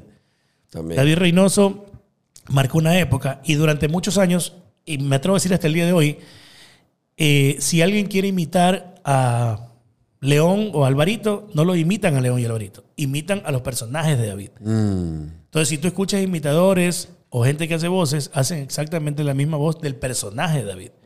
¿Me cachas? Sí. Lo que me gustaba. Como el Cholito, por ejemplo. Claro. Tú escuchas a cualquier otro Cholito y es, es David. Claro, es la versión Es el personaje de David al que imitan. Ahí yo le veo un poquito diferente. Eh, sería chévere, pero obviamente, claro, claro, aquí como dices, hasta ahí en Twitter te empiezan a encamar huevadas. Pero, por ejemplo, en Estados Unidos, la gente de Saturday Night, Night Live y... El programa más bello del mundo. Claro, o sea, o hacen... Diferentes actores hacen una versión de Trump. lo más cerca que estuve de Saturday Night Live fue un, un, este, un tour que hice por el canal. Ah, jura, NBC. Sí. En la torre esa. En la torre, que, Es está- que estuve con mi amigo Alvarito Freire, que somos mismo apellido, pero somos amigos. Eh, hicimos el tour y pasamos por afuerita. Y por ejemplo, ahí descubrí detalles que yo no sabía. De, ahí tienen una, una sección de asientos en donde que fueron, no me acuerdo bien la historia, si alguien se la sabe que me corrija o si tú te la sabes me corriges, pero el estadio de los Yankees donó unas, ¿Ah, sí? unas butacas ¿Ya? entonces hay una sección en. Tú, si tú. Vimos por fuera, ¿no? O sea, una vitrina. No entré al estudio. Pero se veía todo. Ya para mí eso era, ya estaba. Yo estaba en Saturday Night Live. Y había, hay una sección en donde hay butacas de, de un estadio de béisbol. Si no me equivoco, es del estadio de los Yankees, que lo- las donaron o algo así y están ahí. No sé si tenga alguna cosa especial o si cuesten más. No tengo idea. Capaz. No tengo capaz. idea, pero si tú vas al estudio y te paras y ves las sillas, Sí. hay una parte que tiene sillas de, del estadio de béisbol. Sí, entonces decía con ese show, porque por ejemplo ves a Alec Baldwin u otros actores que hacen Donald Correcto. Trump. Entonces ahí no es como eso de, ah, puta, me estás quitando, me estás copiando. Cada uno lo hace a su A su manera, estilo. con su twist. Y todos geniales. pues. Claro, puta, son unos cracks. O Jim Carrey cuando hizo de Joe Biden, eh, cosas que dices, wow, puta, Jim Carrey para mí también es. es- Jim- Jim- lo, lo mejor que le he visto a Jim Carrey sin máscara es hacer a Jack Nicholson y a, y a Sean Connery. ¿Qué hijo de tu madre? No se pone nada, nada. Y él nomás hace la cara y ya está. Sí. Qué increíble, loco, eh, Jim Carrey. Puta, Bueno, no, ¿sabes quién es el dios de las imitaciones en, en el mercado anglo? Y, y no es un cómico. Eh. Kevin Spacey. El actor que sale en No creo. Capitales, en Sí, Seven, sí, sí. el House of Cards. Sí, sí, sí, sí. que está ya cancelado. Pero bueno, este man, este man, brother, te hace 15 voces. Te hace Jack Nicholson, te hace. Oye, yo he visto, todas. He visto todas. muchas entrevistas, clips chiquitos de muchos, este, de muchos artistas anglos que imitan, imitan Sí, bien. Muchos sí. manes que imitan, no son imitadores, pero te hacen una voz, te hacen, Sí. sí, me, qued- me quedo frío. Y se preparan o para estos late night shows. Por ejemplo, el otro día vi a Diego Boneta, que es Diego González Boneta, el de Luis Miguel. Sí, sí. Va Jimmy Fallon, creo que fue. No, no fue Jimmy Fallon, fue en Jimmy Kimmel. Ok. En Los Ángeles. Genial. Y se manda una de Matthew McConaughey. Idéntico, loco. No te creo. Pero idéntico, está, está en YouTube, es una y se bestia. parece un poquito también, eso le ayuda. Sí, o sea, ahí tiene su cosa, la, pero... la cara larga lo- le ayuda. Sí, pero la, la historia era que el mal le acolitó a la gente de él a mentirle a ni siquiera para que le den unos tickets de los Lakers a una huevada Ah, sí vi y se hizo pasar por sí Matthew lo vi, McConaughey. sí lo vi, sí lo vi, sí vi esa historia, tienes razón. Lo vi, me encuentro un, un clips chiquitos ahí en YouTube de, de mucha gente que hace eso. Pero ya te digo, yo decir Sí. que, que soy imitador, no me vendo como imitador. Oye, Gino, hablemos de la parte que dijiste que es muy importante, que yo creo que le, le puede dar valor a la gente que nos está viendo y te está escuchando. El tema de la salud mental y lo que dices que estás en este proceso Sí. de, Te- de te- querer cuidarte. Tengo muchos años ya eh, batallando con esto. Eh, a ver, todo empezó cuando hace muchos años, calculo unos 13 años más o menos, me diagnosticaron que tenía hipertensión. Y bueno, ya, ok, tengo hipertensión, vamos a vivir con la hipertensión. Creo que cometí un error, meterme a un, al, al- al- al internet a ver de qué se trataba para saber con qué iba a lidiar el resto de mi vida, ¿no? Y me metí y, y empecé a ver información. Específicamente me acuerdo que leí cosas como eh, que las consecuencias de la hipertensión son los infartos eh, o accidentes cerebrovasculares eh, y que generalmente dan en la madrugada, a las 8 de la mañana también. Entonces yo leí todo eso y me fui a la mierda. Y yo pensé que esa misma noche me iba a morir, hermano. Pero mal. Y tanto fue así que esa noche eh, mi, mi hijo estaba chiquito, tenía un año más o menos, y él dormía en otro cuarto. Pero él, todas las noches tú lo veías entrar al cuarto, al cuarto mío con, con su colchoncito arrastrándolo. Ajá. Y, lo, y se dormía ahí. Ponía su colchón en el piso y se dormía ahí. Y un día, ese día, el man no durmió en el colchoncito, sino que llegó con su colchoncito, pero se, se me puso al lado de la cama y me dijo, papi, hoy día quiero dormir contigo. Y yo en mi cabeza ignorante dije, se está despidiendo de mí. Yo pensé que me iba a morir, Paul, pero en serio. Hoy lo cuento y me cago de risa. Antes no podía ni hablarlo siquiera. Porque leí eso. Me fui a la mierda. Esa noche me acuerdo, eh, incluso, incluso me acuerdo que en aquella época yo me, me hice la peor compra de mi vida, que fue eh, la tablet de BlackBerry. Mano, el iPad costaba 700 dólares Siempre fue caro. y, le- y el- el- y la tableta de BlackBerry costaba 700 Ah, dólares. ¿en serio? Y la compré porque yo tenía BlackBerry. Claro. Ñaño, ni a los dos meses me, esa, se me servía como pa- papel nomás, bro. Es una- es un espanto, pues. Todos los que compraron también la Palm, que se llamaba, que tenías con esa Exactamente. pendejadita, Bueno, el stylus y todo. BlackBerry se fue a la mierda, pues, También. en general, ¿no? Pero me fui a la mierda. O sea, por, ahí, por ahí creo que está todavía. Y pesadísima. ¿Por qué te digo esto? Porque yo me acuerdo que la puse y me puse a ver el chavo, loco. Que era, era mi espíritu, uno de mis ídolos, ¿no? Puta, lo Y máximo. no me quería dormir. ¿Sabes que me acordaba después de mucho tiempo? Me acordaba del capítulo de Los Simpsons donde, donde Homero pensaba que se iba a morir también Mm. y amanece en el, en- en- sí, sentado en el sillón. Eh, así estaba yo, loco. Yo dije, ya aquí ya no amanezco. Bueno, me desperté. Puta, mis primeras palabras fueron agú, pues, ¿no? O sea, volví a nacer, hermano. Y de ahí en adelante empecé a tener episodios que no entendía. En donde yo pensaba que me estaba dando un infarto. Ya. Se me va a morir. O sea, ataques de pánico. Exactamente. Mm, Pero ¿por qué te lo digo así sin decir ataques de pánico? Porque en ese tiempo yo ni siquiera sabía que existían los ataques de pánico en Claro. el mundo. claro. No nunca había, nadie me había contado los ataques de pánico. Nadie, nadie, nadie. Y, pero, Paul, me daban 15 al día. No. 15 al día. Hue puta. Me ponía y yo me tomaba la presión a cada rato. Me tomaba la presión 20 veces al día. Y entonces hablé con el doctor. Porque no sabía qué, qué era eso. Yo pensé que me estaba muriendo. Porque además los ataques de pánico, no sé si alguna vez has sufrido alguno, pero el ataque de pánico te da de tal manera que no es mental. Tú todo lo sientes y todo te está pasando de verdad. O sea, el brazo se te duerme, hiperventilas, el corazón late más rápido. Todo es real. Y, sien- y es, es- por eso dije ataques de pánico, porque el rato que dijiste sentí que me iba a morir. Eso es lo que la gente que sufre, que tengo familiares que sufren de ataques Ahora, de pánico. la buena noticia, eso. Paul, es que no te vas a morir por un ataque de pánico. Esa es la buena noticia, Todo es mental, pero real. claro. O sea, lo estás sintiendo en serio. Mm. O sea, la mandíbula, porque te da todo. Encima te dan todos los síntomas de un infarto. Mm, Entonces, hasta que tú lo logras controlar o detectar, pasa mucho tiempo. Y si a eso le sumas que yo ni siquiera sabía que existían, yo cómo iba a saber qué, a qué me estoy enfrentando. Entonces, eh, tuve muchos episodios de esos y ya me afectaban en mi parte social, personal, profesional. ¿Por qué? Porque, por ejemplo, salían a pasear de- en la casa. ¿no? Yo decía, no, yo me quedo, voy otra mentira. Yo no quería salir porque me daba miedo salir porque pensaba que me iba a morir. Y claro, después uno pensaba y decía, y que no te puedes morir en tu casa. O sea, te, vamos, si te mueres, te mueres donde sea. Pero yo en ese momento no lo pienso, pues, porque estaba atrapado por este problema mental, pero que no lo conocía. ¿Cómo lo lograste solucionar? ¿Cuál fue tu técnica para salirte de los ataques de pánico? Porque A ver. hay varias. Primero que no se sale nunca, pero sí lo puedes controlar. O sea, es una condición. Pues sí, es una enfermedad. Ya. Puedes volver a vivir tu vida normal, pero pasa tiempo. Y yo siempre, a mí que me funcionó, Paul, yo voy a hablar desde lo Sí. que a mí me funcionó. Claro. No, e- esto que estoy contando es para que si tienes algo parecido, busques ayuda, no para que hagas lo que yo hice. Lo que yo hice me funcionó a mí y me costó años.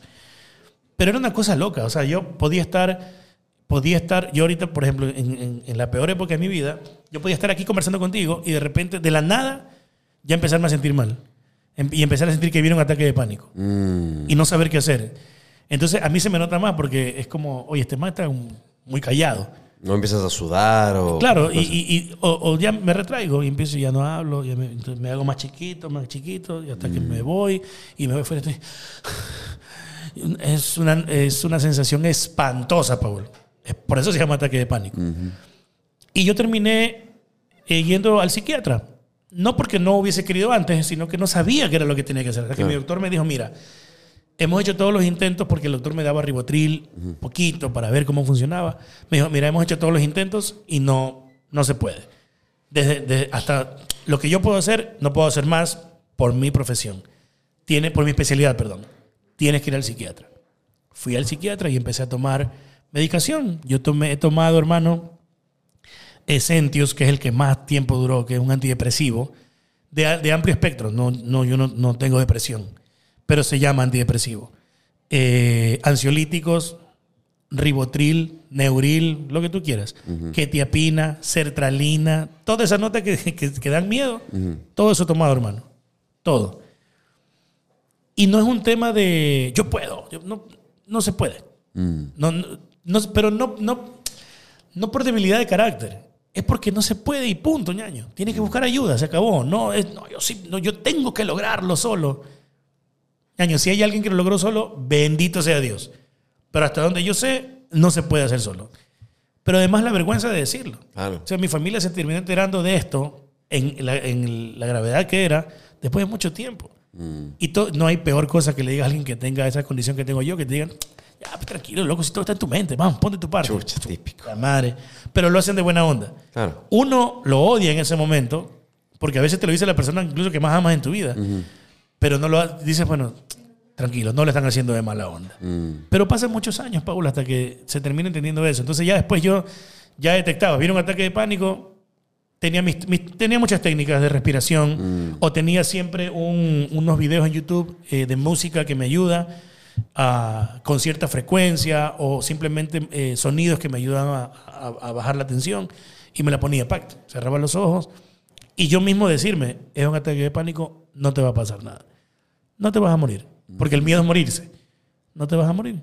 Por esto no te vas a morir. Pero ya te digo, te lo estoy resumiendo en dos minutos. De estos son muchos años. A mí me funcionó. Lo que sí recomiendo siempre es buscar ayuda profesional.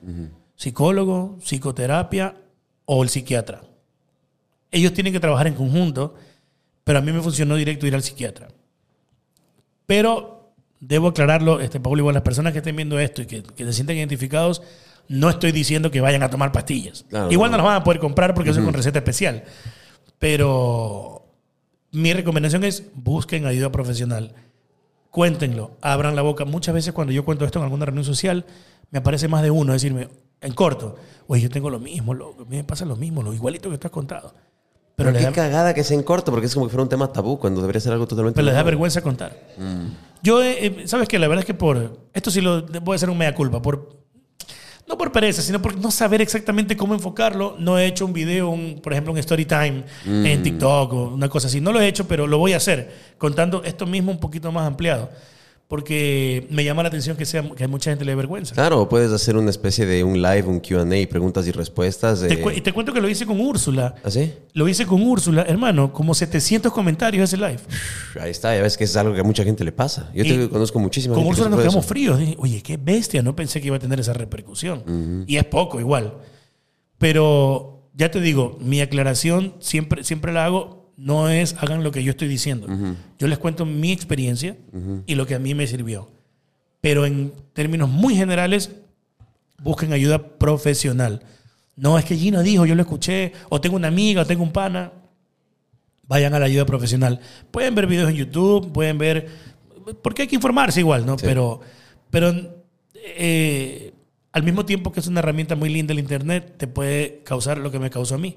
Ir a leer esas cosas. Porque encima de todo, Paul, lo más chistoso de todo es que cuando yo leí eso, yo no leí la parte que decía que, que todo eso daba si no te cuidas una hipertensión. Y yo siempre me cuidé. Siempre he tomado mi medicación, etcétera, etcétera. Yo te hablaba de cuidar mi, mi cuerpo porque yo tengo como 50 libras de sobrepeso. Y para mi cuerpo no está bien por el daño que me hace. Y entonces, por ejemplo, yo hoy ya tengo hipertensión y tengo diabetes. Una combinación letal. Claro, y sobre todo después del COVID. Exactamente. Me dio COVID dos veces. Me dio en marzo de 2020. Imagínate, cuando estaba... Claro, en el pico. Y yo obviamente dije, hasta aquí llegué. Adiós, muchachos. Pero te digo una cosa, no me- yo, o sea, tuve amigos que después les dio peor con tanque de oxígeno y todo. A mí me dio COVID, pero me dio... Nunca tosí, nunca me sentí mal. Lo que sí tenía era fiebre, eh, bastante fiebre. Eh, de, hecho, de hecho, una noche espe- específicamente sí dije ya me fui. Porque yo dormía con el aire prendido todas las noches. Y como me levanto un día como a las 3 de la mañana porque me sentía empapado. Hermano, era, no te exagero, era como que si tú estuvieras acostado y te hubieran echado un balde de agua encima. O sea, no dos gotitas de sudor, sino, hermano, Baldazo. sudado. Exacto. Me levanto, veo la, me tomo la temperatura 39 punto algo, o sea, casi 40. Y dije, uh, ya me morí, güey. Entonces me fui al baño, me bañé, saqué esa sábana, viré el colchón, puse otra, me acosté. Al día siguiente me levanto, me meto 36 de temperatura. Y desde ahí nunca más me volvió a subir. Entonces, ah, ok, está, era mi cuerpo peleando con la fiebre y, y- y- y los anticuerpos. Claro, y botando y todo. Exactamente. Y lo mismo me pasó en Europa. Nos, nos- nos dio COVID a, a mí y al manager. Y Tomás que estaba con... Era como que estamos los tres juntos. Y estábamos viajando de Barcelona a Madrid. Y solo nos dio los dos. Y Tomás nada. Yo tenía amigos que eran pareja, esposos o lo que sea allá en Estados Unidos, marido, mujer, novios, novias, viviendo juntos y al uno le había dado y al otro no y dormían juntos. ¿no? Exactamente. Cosa rarísima. Tengo eh, uno de mis grandes amigos que es doctor, es... eh, creo que virólogo es la, la- la especialidad. Sí. Y, y él, él nos decía, ñaño, cuando te da, te da. Y eso no es de, o sea, compa- y él dice que dormía con la esposa igualito. Sí. Y al que le da, le da, al que no, no, así de simple. Y entonces, eh, la siguiente me dio allá en Europa. Y ahí, me, ahí sí me pegó como, un, como una, un poquito más fuerte, pero más fuerte como, como, este, como trancazo. O sea, sí tuve dolorcito de garganta un día y estaba, medio- estaba en ese fastidio de, "Cha, me siento mal, no quiero salir. Y una eh, había un sol canicular en Barcelona, era un verano, pero malditamente caluroso. Y me acuerdo que tenía la ventana abierta porque se fueron todos. Bueno, yo me quedé solo en la casa. Se fueron todos. Como Tomás no tiene nada, me dice, "Ñaño, yo me voy. Le digo, ñaño, tranquilo. Yo, es más, yo soy feliz solo. Y me quedé loco y estuve como una hora con escalofríos. Y yo dije, ya me acordé, dije, no, este es mi cuerpo que está. Pero ñaño, era este sol, la ventana abierta, cero aire, pues, ¿no? Y, y yo temblaba, y arropado hasta acá y temblaba. Y decía, bueno, este es, el- este es mi cuerpo batallando. Ya, me, ya ese COVID me agarró vacunado. Eh, y al día siguiente, como nuevo, ñaño. De ahí no, no me volvió a dar. Y en mi casa también tuvieron, toditos tuvieron COVID.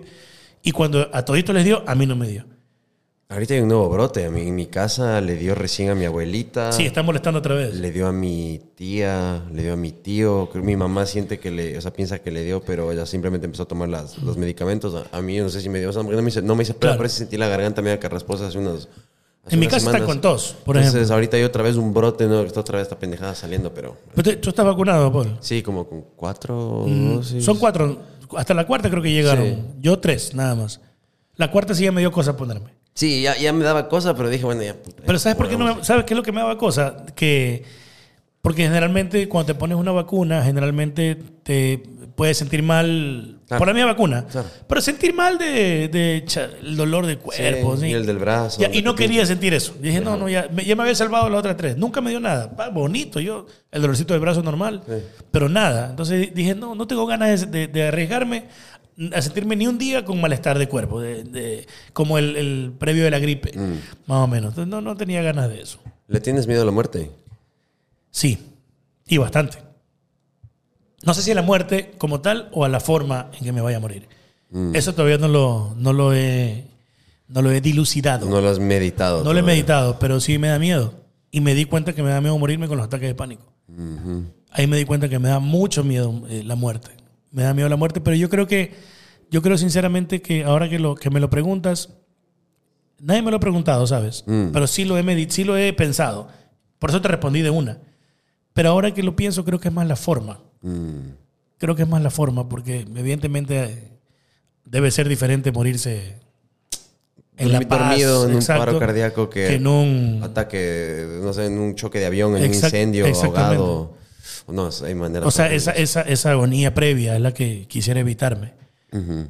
Pero, como siempre digo, algún día nos vamos a morir todos. Y yo, porque estoy haciendo esto de cambiar mi alimentación? Estoy nadando todos los días. Eh, no por un tema de vanidad. Sí está, pero está el último de la lista. La prioridad ahorita es la salud. Porque yo lo que digo es, algún día me voy a morir, pero que sea, y que sea cuando Dios quiera. Pues no quiero yo matarme solito. Claro. Entonces, por esa razón estoy cuidándome. Hay un libro que te recomiendo que, se- que es buenísimo para este tema, para no, no hacer las paces con la muerte, porque como dices, es parte de la vida, pero sí sobre, para encontrar pensamientos que te van a, de cierta manera, o sea, abrir la mente sobre este tema.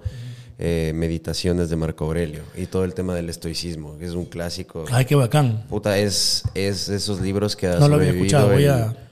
A lo mejor está en audiolibro en YouTube, que a mí me gusta Sí, mucho. ahí eso. está narrado, porque es, es de estos que, ya te digo, es re viejo. El man era el, era el emperador de Roma, era el hombre más poderoso del mundo y el tipo fue educado por filósofos griegos y él se encargó de escribir en griego sus pensamientos. Él nunca pensó que esto iba a ser un libro. Entonces, Claro, él, claro, él claro. está- es como su diario así de pensamientos de, de cómo él Lo hace tiene que mejor todavía. gobernar, de- habla, de todo. Ese es un libro que es tan válido para hoy en día porque habla de, de la familia, habla de las amistades, del amor, de las traiciones, de, de, de Lo voy a cuando- chequear. cuando tienes poder, habla mucho de la muerte, por eso es el estoicismo, esta corriente filosófica. Es muy bacán, loco. Y es, se- sería como el primer libro de autoayuda, creo yo, de, de la historia, porque claro. no, no es de autoayuda, pero es Sin querer queriendo. Pepa, es Pepa, es una bestia, loco. Voy a, voy a chequearlo.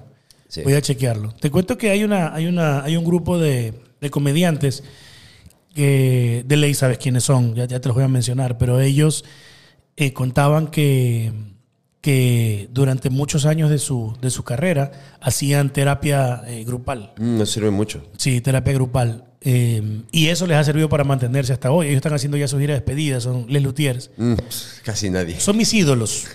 O sea, tengo, eh, tengo algunos ídolos de la comedia. No, no es un top en orden. Te lo voy a mencionar nada más sin orden alguno. Pero Roberto Gómez Bolaños, Les Luthiers, eh, George Carlin. Creo que lo mencioné bien, el apellido. George Carley. Sí. Esos son porque querían poner ese gringo, porque parece fenomenal. Estos tres han marcado mi vida eh, en la comedia. Porque, por ejemplo, yo no me atrevo a decir las cosas que dice George, por ejemplo. Ese man es- está un poquito loco eh, en, en- su, en sus rutinas, ¿no? Eso era humor negro, por ejemplo. Y todas estas cosas, todo, todo esto, yo lo, por ejemplo, Les Luthier, yo lo conocí por Alfredo Doom. Eh, Chespirito, bueno, ¿quién no lo conoce? Claro. Y todos los demás comediantes que hemos mencionado, gringos y todos, los he conocido, entre otras cosas, por mi hermano eh, y por Pedrito también. Luego aquí en Ecuador, pues tengo admiración por algunos. ¿no? Tomás Delgado debe estar en el, en el top, sin duda alguna. Eh, Francisco Pinorgotti, ni qué hablar. Mucha gente que ha abierto el camino para los que después hemos tratado de hacer algo, ¿no? Eh, David Reynoso, Flor María. Eh, no, no quiero que se me quede nadie, pero también mi hermano del alma, recontra comediante, aunque no lo quiera reconocer, Pablo Mario Ansaldo, hijo de la leyenda eh, de- del fútbol, Pablo Ansaldo, su padre. Si al único varón no le sale futbolista. y encima le sale con personaje de mujer. Pero el nieto está tapando. El hijo de Pablo Mario, ¿Ah, sí? uno de los hijos, Karim, está tapando. Es chiquito, pero está Ah, por tapando. Le han puesto ese nombre. Está tapando y, y mira, eh, eh, tapa bastante bien. El hijo mayor juega, pero ya, ya no quiso seguir jugando. Chuta, Barcelona necesita un, un arquero a futuro, así que acá lo vayan está, proyectando. Karim Ansaldo. Eh, y bueno, de ahí hay, hay el Jack, lo- además que lo quiero mucho, el Ave, muy bueno. De ahí hay otros que no son necesariamente de escenario, aunque sí lo son de escenario, pero tienes también ahí a Alex Bisuete, Víctor Arauz, Cucho con Cubo allá en, en- en Quito, mi pana, buen dato. Eh, y de ahí hay un montón. Ahí, ahí- yo estoy en un grupo de WhatsApp, que no escribo mucho, que se llama Stand Up Ecuador. Mm. Y los veo que siempre están moviendo. Kevin Fernández es otro, por ejemplo. Se me va el nombre, puta, y perdón por la ignorancia, pero el, el Juan Fran de la Foch, ¿cómo se llama? Ay, ay, ay, sí. Ahí estamos igualitos. Qué fenomenal, ¿ah? Puta, yo le vi dos Hoy, veces en... hoy estaba viendo en la mañana justamente unos videos de, no- de doblajes de, de noticias. Que él era el, el original que los Ajá. hacía. Ay, ¿cómo se llama? Que el, el hijo es este. El hijo de este Claro, es este deportista olímpico. Motocross. Ajá. Alfredo Campo. Alfredo Campo. Perdón por el lapsus brutos. Buenazo, buenazo. Es un arrecho, man. Pero se vive peleando con la política, ya mucho ya. Claro, le tocó irse al país. Le tocó irse tema. país. Él ha Sí. contado, he visto su historia, es, Es pesado. es complicado. Yo por eso, hermano, de la política Sí. Cumplo con lo que tenga que cumplir. Eh, No es que me no es que no es que no, no me involucro porque tienes que estar igual. Pero pelearme de frente de esa manera, eh, ¿sabes qué ñaño? Yo esos minutos, igual respeto a todo el que lo haga, pero esos minutos prefiero jugar con mis perros, con mis hijos. Mm. No, ¿para qué? Claro, porque por ejemplo, ahí vemos el tema de Estados Unidos, en cambio, allá los cómicos de cierta manera son como activistas políticos, porque la, locura. la comedia es la crítica social y es lo políticamente incorrecto y por eso es chistoso. Entonces es un- una comedia un poco más con los current events y lo que está pasando en el país en ese contexto, entonces sería comedia política de muchas maneras. Además que es más, es más sencillo allá, ¿no? Porque mira que allá son... ¿Cuántos habitantes serán en Estados Unidos? 350 millones creo que son. y tiene solo dos eh, candidatos a la presidencia. Acá, hermano, somos 17 millones y ya vamos por 5 o 6. Si no, van a ser. Ocho precandidatos de lo que hasta ahora. 8. Sí. 8 que podrían estar en la papeleta. Sí. Y en Barcelona hay como 5. Claro, justo hablé con Rafael Verduga ayer, por ejemplo, que fue uno de los que pude hablar. Entonces, ¿Tuviste una entrevista con Rafael? Sí, sí, Ah, sí, vino acá y conversamos. Entonces, sí, eso también, eh, elecciones en el país, elecciones en Barcelona, elecciones en todo lado. Va por, y va por en ahí. Estados Unidos también se vienen las elecciones. En Estados Unidos también. Pero, Entonces- pero sí es un tema. eh, me gusta y por ahí toco temas políticos en, en, en mis shows, pero, pero no, no tomo partido, en, por ejemplo, en Twitter. Yo soy sub twi- twitterísimo, me Claro. encanta el Twitter. Pero no le entro, loco. Sí, no, no, le no. entro al. Tengo, tengo mi- mis posiciones políticas. O sea, tengo. Pero tengo- para vos. Tengo mis pensamientos de, Claro. de quién es quién, quién me parece lo más horrible que le ha pasado al Ecuador y quién me parece lo mejor. Pero, ñaño, me lo guardo. Claro. Porque, porque, hermanito, o sea, Por gusto, como dicen aquí. es que Guayaquil. es, por ni- gusto. es ni por más ni menos. Sí, por gusto. Porque encima tú pones algo y te van a caer. Es que Marce, sí, sí te cacho. Pero en el tema del entretenimiento aquí todavía no hay esa, ¿cómo dices? Esa cultura en general. Con el tema de la comida que no la pueden discernir bien, separar. Exactamente. Comedia, entonces no. Exactamente. piensan que mezclan las pendejadas. Entonces, ¿para qué, hermano? Sí, sí, sí. ¿Para qué? Pero te juro por Dios que prefiero ese tiempo en compartir con mis amigos, eh, jugar play. O sea, prefiero ese tiempo en invertirlo en otra cosa. Si yo que ahora estoy empezando a hablar con políticos, por ejemplo, y soy de lo más neutral posible, porque yo tampoco me quiero quemar. O sea, yo no soy periodista, yo tengo porque no tengo como que la obligación moral ni ética de estar ahí intentando sacar Claro, cosas con, Lu- con- Luis Eduardo, por ejemplo, Vivanco, el que habla con muchos políticos, pero él tiene eh, marcadas su... Claro, es que eso, eso está bien de cierta manera, porque yo creo que le he escuchado que dice que eso de la imparcialidad de los peri- periodistas No, no, no hay. es ya bullshit, porque en Estados Sí. Unidos si ves CNN sabes de qué partido es, Así si ves es. Fox News sabes que es de República. Y lo dicen, y lo dicen. Y es de frente, entonces sabes, uno consume lo que uno quiere oír, punto. Yo Pero- tengo, una, tengo una, una nota con... Yo no soy amigo de Luis Eduardo Vivanco. An- con Anderson, eh, ole chao, pero a él lo conocí alguna vez porque él, él trabajó en, en Expreso y hacía eh, notas de, de espectáculos. Tal vez autodomina como mono muchas veces, porque él vivió aquí mucho tiempo. Sí, sí. Y él, y él fue a ver un show eh, justamente y después hizo una crítica en el, en el diario. Pero justo fue a ver el peor show de mi, el peor show que he dado en mi vida. Entonces me dio medio palo ahí en el. en- me dio medio palo. Pero bueno, ahora en cambio salí en un reportaje de la extra, que son de la misma familia. En cambio, media página. Entonces ya es como que tú me diste palo una cosa chiquita y ahora te dejan la extra. Eh. Pero no, a mí, a mí me caen bien. Ellos tienen su, igual tienen su, su corriente eh, ideológica más que política. Pero a mí, por ejemplo, eh, yo trabajo en, en Canela. Yo trabajo en Canela. Claro, y Jorge Yunda. eh, Canela eh, y, y el, el director general, pues, eh, el doctor Yunda. Y con- Lili. Con quien me dio bien, y, y Lili. Claro, Bueno, y- yo, yo, yo no lo he visto nunca. Yo con, a- con quien más comparto es con Paulina, que ella trabaja aquí en Guayaquil y vive en Guayaquil. Y con el doctor Yunda, que por ahí de repente... de A veces repente- va a visitar. Sí, exactamente. Pero aparte yo escribo cosas para Quito, entonces, para Radiación Temprana Quito. Entonces, yo me llevo muy bien con el doctor. Pero allá, o sea, cuando ya son sus cosas de, de política, de alcalde, no sé qué, vaya para allá tranquilito y no, no pasa nada. Pero como en algún momento tuvo este roce con, con Luis Eduardo. Eh, yo- claro. claro, un roce un poquito fuerte. Puta, bastante fuerte. Yo tenía, yo, yo tenía ganas de, por ejemplo, no es que yo imite, pero me había dado cuenta de una nota muy chistosa de, de, de Vivanco y, y yo quería hacerlo. Entonces después dije, chamadre, pero es que si lo hago, este man va a pensar que, que lo estoy haciendo eh, a través de... Mmm, claro, Sí, que ya se ven dónde trabajas. claro, Exactamente. y es como que dije. Y, y hay, hay como una regla tácita, ¿no? De que en estas cosas que ante la duda, mejor no hacer. Simón. Pero, y justamente ayer estaba viendo, terminando de ver la entrevista con, con Jan Topic que hizo, que hizo Luis Eduardo. Eso me gusta ver, ¿no? Que como dije, también vi la tuya con, con Jan Topic, con Gushmer. Y entonces estaba viendo, pero a mí me da risa, la- últimamente ya las entrevistas de Luis Eduardo ya son muy zafadas, pues, ¿no? Entonces, la- el- yo quería hacer un sketchito para mis redes, en donde iba a tomar, pues incluso iba a poner la, eh, el fondo, de, el fondo de las entrevistas de ellos. Y en croma yo me iba a sentar y tengo una cachucha y me iba a poner una barba. Porque las entrevistas del man ya son ahora. O sea, ahorita co- contigo me voy a animar a, a hacer lo que iba a hacer, pues, ¿no? Pero las entrevistas del man son, pues, suponiendo que yo te entreviste a ti. Entonces es, es como. Oye, Paul, pero chucha tu madre, cara de verga, hijo de la gran puta. O sea, qué verga, chucha tu madre, loco, hijo de puta, maricón, cara de verga. O sea, chucha, qué hijo de puta, loco. O sea, vale verga, chucha. Que Y la pregunta, ¿cuál es? Entonces el man te pregunta, pero se ha dedicado a putear ahora en su programa. ¿Qué verga, pues la gran puta chucha? Vales verga, loco, chucha. Pero ¿qué es una verga, loco? Cuando empezó bonito. Entonces sí hay gente que le, que le ha criticado. Le ha criticado eso, pero es un tiro. A eso tiro. iba, eso iba, yo o lo sea, veo, yo lo veo. A mí me gusta ver, me gusta me, ver el castigo. a mí me encanta el, el castigo divino. Yo cuando estuve en... eh, el de Topic, de hecho, yo, él, él grabó... eh, Primero grabó conmigo en la casa, Ya. o sea, en mi estudio, y de ahí él se fue al castigo divino. Ya. Entonces él me decía, me voy ahorita al castigo divino. Entonces aquí con David nos quedamos picados y nos fuimos a ver presencialmente el castigo. Entonces lo, lo pude ver ahí en Cumbaya, en, en- en el, en el bar donde graban. Pero... Y yo ese programa lo veía mucho en Estados Unidos cuando pasé allá todos estos nueve años. Entonces había veces que lo era en, en- o sea, en el playlist, me veía toditos Sí, para sí, sí, sí. actualizarme porque empezó hace ocho años el programa.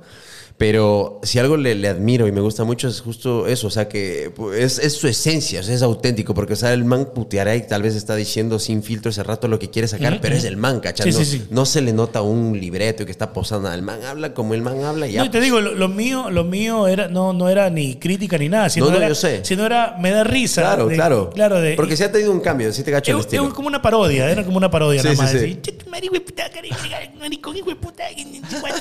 y, el, y el invitado es, ya ahora me preguntas, ¿y cuándo- qué- ¿cuál era la pregunta? Entonces, eran 10 minutos. Claro, y ahí ibas a ser tú como que eras el invitado y pones claro, el silencio era- de cara de y ya llega la Exacto. pregunta. Pero era, era desde la comedia Claro, y, y que- punto. Es que es la parodia, pues. Pero, es muy importante. pero me- te digo, dije, "Ay, a lo mejor vaya a pasar. No, mejor Después no. te piteas ahí. Exacto. Incluso, incluso a lo mejor, es que yo pensando más allá, pero a lo mejor dije, chuta, y a lo mejor hasta el mismo autor me llama a decirme, no, no te metas a esa nota, pues van a pensar que yo te estoy mandando.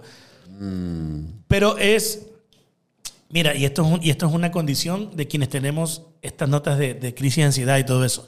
Sobrepensamos las cosas. Mm. Y el futuro. Y- pero el futuro. demasiado, demasiado. Ve- ve- Fíjate, fíjate que yo hasta pensé, esto todo pensado por mí, hasta pensé en el, chuta, y si hasta el doctor me llama medio cabreado, van a decirme, no, no hubieras hecho porque van a pensar que yo te estoy mandando. ¿Me explico? Y no he hablado nunca con el doctor de, de nada. Con el doctor Yunda y me llevo súper bien con él. Eh, pero hasta eso pensé. Claro. Ahora, lo primero es- tiene más sentido, ¿no? Chuta, va a pensar este man que de verdad estoy haciéndolo mandado porque yo trabajo en Canela. Es que eso falta también recuperar un poco la cultura, como decías, de la comedia, sí, pero también de la parodia, porque Sí, en Estados ya, Unidos ya. la parodia es totalmente normal, pero acá tal vez no sé si es que algún periodista o algún político, que David Reynoso fue el rey de eso, le hacía Claro. a todo el mundo, pero recuperar la parodia, porque es algo que creo que es necesario, porque Sí, a veces hay que de hacer broma de estos temas. Estoy de acuerdo. Y, fíjate, y fíjate que, mira, lo que te he contado es lo que iba a hacer. Realmente no estoy haciéndole daño a nadie, no estoy criticando su manera de, de ser. Estaba parodiando lo que, como plan. yo lo veo. Claro. Que me parece chistoso decir, "Ch, me tiene media hora puteando y no- todavía no pregunta. Este. Y eso, y eso que es, o sea, lo que sí iba a meter era, era como, viste, cosa vale verga, loco. Porque es una huevada que tiene un, tiene un dato con, con, con correa impresionante. Pero era parte de. Pero hasta, hasta decir ese, ese pedacito de chamar, me voy a meter en el lodo y no tengo ganas. Oye, yo he escuchado cuando les imitan, o con lo que acabas de hacer, cuando la gente de Guayaquil hace la voz del serrano o del quiteño. ¿En serio así sonamos? Ah, ¿en serio? escuchar. ¿En serio sí ¿En serio sí sonamos? Oye, tengo, tengo una historia con una prima. eh, porque yo me jactaba de que, de que yo los imitaba, ¿no? Entonces, una de mi prima cabreada ya, una prima que vivía en. Ay, ¿cómo se llamaba este sector? ¿En dónde? ¿En Quito? Ah, sí, arriba del, aer- del aeropuerto antiguo. El bosque. Sa- de no, Alto. no me acuerdo si era San Antonio o San Carlos. Una, San Carlos es por ahí. sí. Entonces, ahí era. Sí, ¿no? Una prima que dice. eh, Me acuerdo que era una cosa para arriba, que era como una, una loma. Sí. Y ella, ella decía, a mí me encanta Quito a, a propósito. Me fascina Quito, de pelado iba mucho a Quito. Mi único problema era que me dolía el oído cuando iba. A mí también. Y, y la pasaba muy mal. Eh, de hecho, hasta no hace mucho tiempo fui al otorrino por un tema de, de garganta, etc. Otorrino laringo, ¿cómo es? Otorrino laringólogo. Ay, puta, ese es un trabalenguas, loco. Y el man me revisó los oídos y me dijo que tenía cicatrices en el tímpano. Le dije, yo le conté. Pero entonces mi prima cabreada me dice, bueno, ya, ¿y ustedes por qué dicen que nosotros hablamos así si nosotros hablamos así? Te le digo, cállate. Al que me cuesta un poquito más el cuencano, pero según yo, según yo, también en, en Quito como en Guayaquil, tú encuentras, como en cualquier ciudad, encuentras Claro, diferentes dialectos. formas de hablar. Sí, acentos. Entonces, eh, yo hablaba con mi prima y yo, por ejemplo, que le podía contar, eh, Maite se llama ella, me acuerdo. Ve, Maite, voy a entrevistarme con el Paul Guerra. ¿Qué le digo? ¿Qué quieres que le diga? Con el Guerra voy. o, lo- o- o los abuelitos en Quito son bellos, pues no. Este es mijito, hasta los años que te veo. Puta madre. Cara, tata y carajo. o sea, tiene su exageración también. Sí. Pero, pero va, va más o menos por ahí la cosa. Hay gente que si no le sale para nada. Pero entre la arrastrada de la R y todo, ya con eso tiene, está, está más del otro lado. Tú estás jodido porque tu apellido encima es Guerra. Guerra. Está, vele al- vele No, al- y, y es raro porque me voy y allá dicen que sueno mexicano, vuelvo acá, dicen que no sueno quiteño. Y yo tengo, y yo tengo palabras, tengo palabras que yo le escuchaba porque yo iba mucho al sur de Quito, a Luluncoto. Sí. Entonces tengo, tengo, tengo mucho de, de- de esa forma de hablar de, del sur de Quito. Entonces tengo mucha gente, por ejemplo, ahora cuando yo digo, eh, o nosotros en la radio a veces ponemos música de la sierra para joder porque, por, los por los yundas, pues, ¿no? que son de la sierra. Entonces empezamos, puta, de repente me entró frío, ve el saludos al Cosque, al Romero. Entonces jodemos con eso. Y yo digo, vele shun suele mudo, que son palabras que sí, sí, sí Claro, existen, Sí, sí.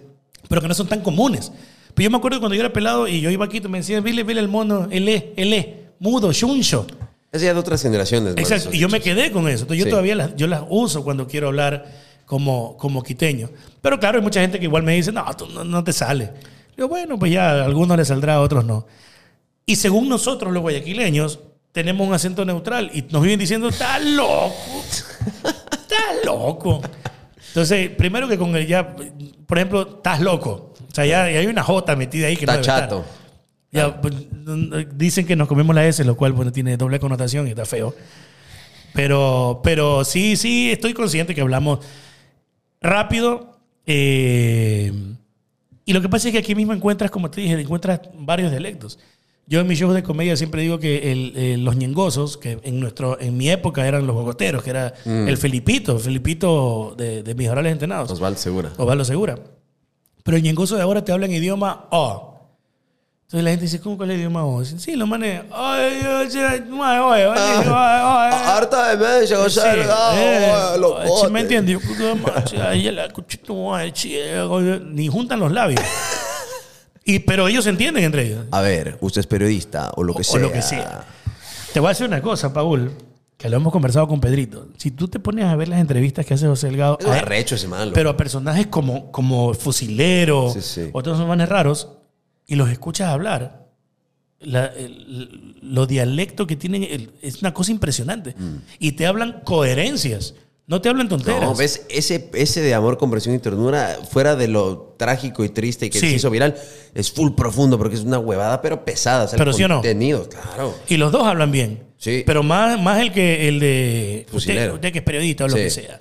Ya. Me taparon la cabeza. Sí. Y dice, "Puf, se me Y, agarra". al ma- y, y tú búscate otras entrevistas de manes que estén así llevadotes, porque más con unos manes que están por ¿Has visto Júpiter. el de Foie? Pero ese no es de, ese es de México. No, no, no, ¿cuál es ese? El foie. No, no. Puta, es un mamadote, pues. Lo que. Tienes que ponerle el extra. El. Y Es, es una, es una corriente de vida que es el foie. ¡Ah! Una emoción. Puta, el FUA es como meterle, el, es volverte Saiyajin fase 7. Ya, ya, pues, ya, loco. O sea, es el ya meterle el Y ya de, 13,000%. ley, ya de ley hay memes que con la gente que le Oh, puesto. pero esa weá se hizo viral hace como 10 años. Chuta, qué Tienes que no ver el FUA, visto, loco. no tienes que ver el FUA. Eso es ya No lo he visto. De- a mí me dice cosas así virales mexicanas y me acuerdo del Tengo Miedo, que es muy famoso. La que caga arañas. Yo soy Darks. No, eso no he visto. Yo soy Darks. Yo cago arañas. Cago araña. No, puta, dice el man caga arañas y sale con una cara así de emo y dice yo soy Darks. Oye, y se puso, se puso también de moda los Lady o las Lady tal cosa. Lady Gas, Sí. Lady no sé cuánto que era. La Lady Tantra. La Lady Tantra, eso era acá, pues, ¿no? No, fue en Quito. El por eso aquí en Ecuador, digo. Ah, claro, claro. Mi primera canción, la primera canción parodia que yo hice para Canela fue hablando de eso. y era porque estaba en esa época. Y eh, ¿sabes con qué le hice? Con el, una cumbia que se llama La Suavecita. Báilame la suavecita. Y el coro decía, este... Ay, chuta, era, era como... Eh, tan, tran.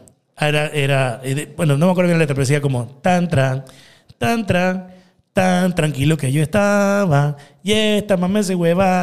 Y ahí ponía mi primera canción, loco. Yo quería romperla con esa canción. En, ese, en esa época, el doctor Yunda venía bastante los viernes a Guayaquil a hacer el Y programa. el man es creativo, pues. Súper pilas, hermano. Súper pilas. Y le encantó la canción. Era, mi, era mi, como mi presentación porque eran mis primeros días en Canel, año 2017. Y, y mira, yo encontré en la, en la radio, loco, encontré una estabilidad que no he encontrado en ningún otro sitio de comunicación. Sí.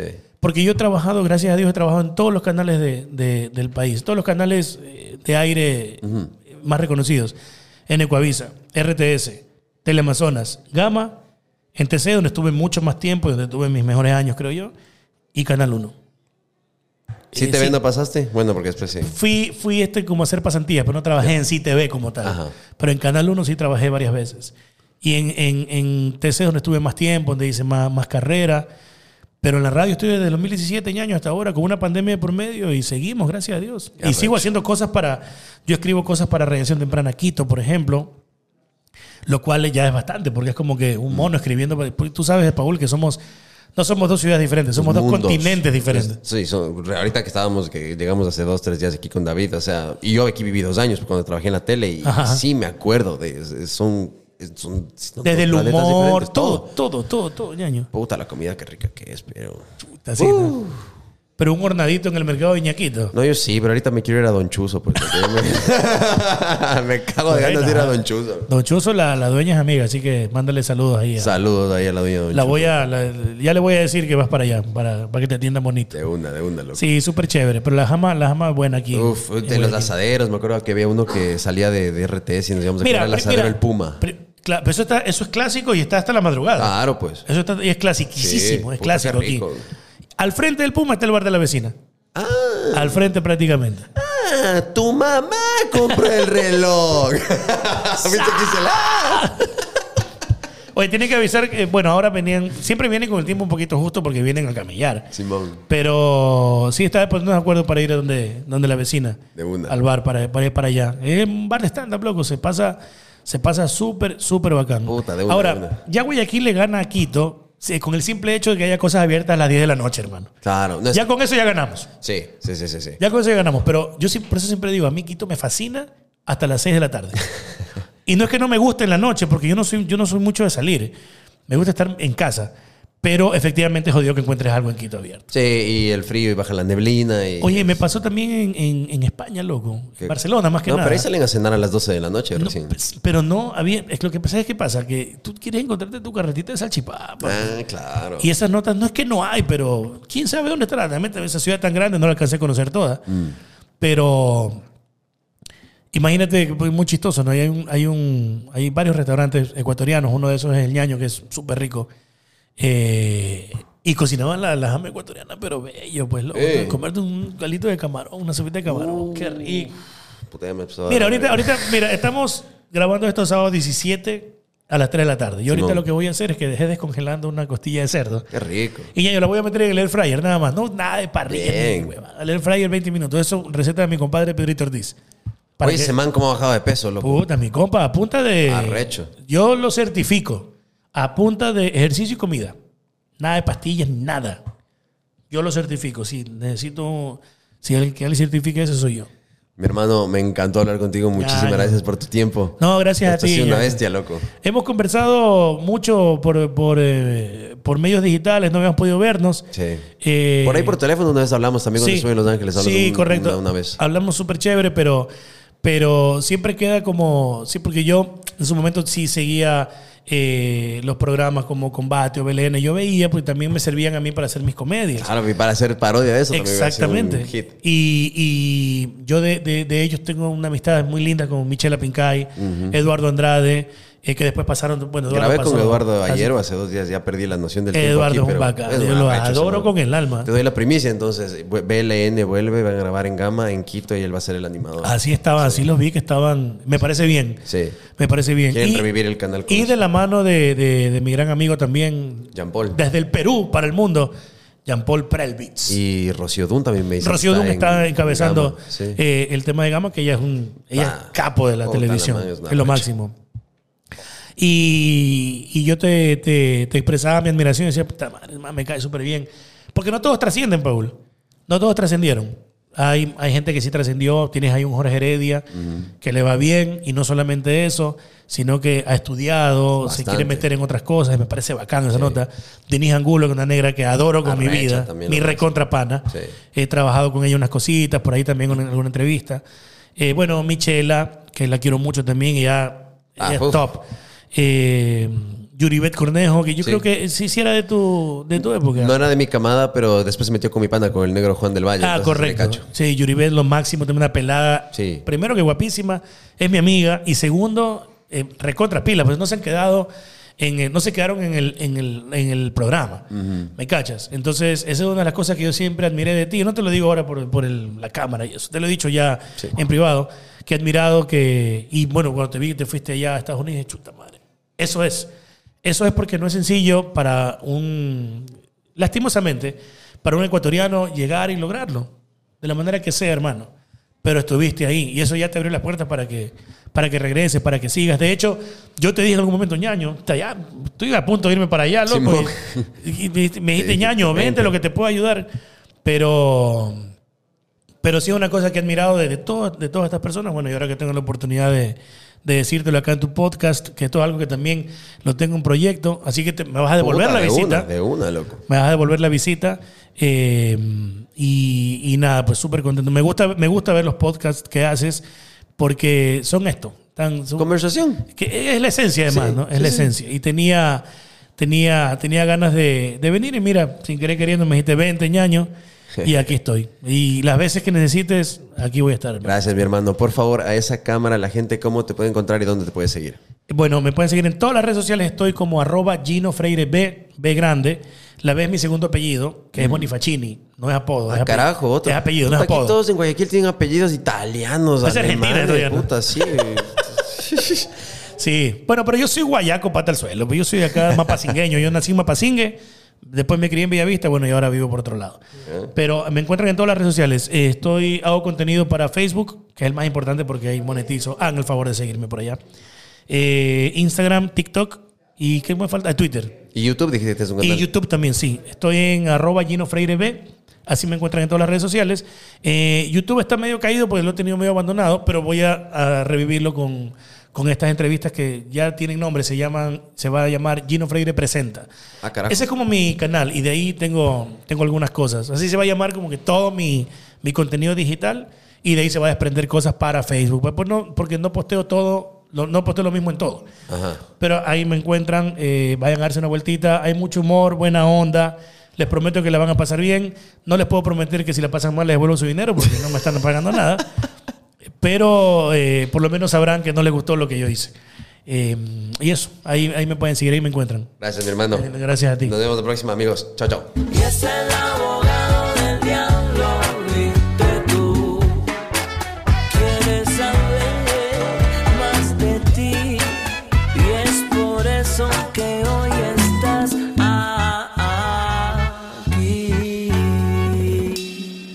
Gracias por acompañarme en un nuevo episodio del podcast. Si es que te gustó o aprendiste algo nuevo, por favor dale 5 estrellas en Spotify y no te olvides de compartirlo con tus amigos u otras personas en las redes sociales, ya que eso nos ayuda a crecer.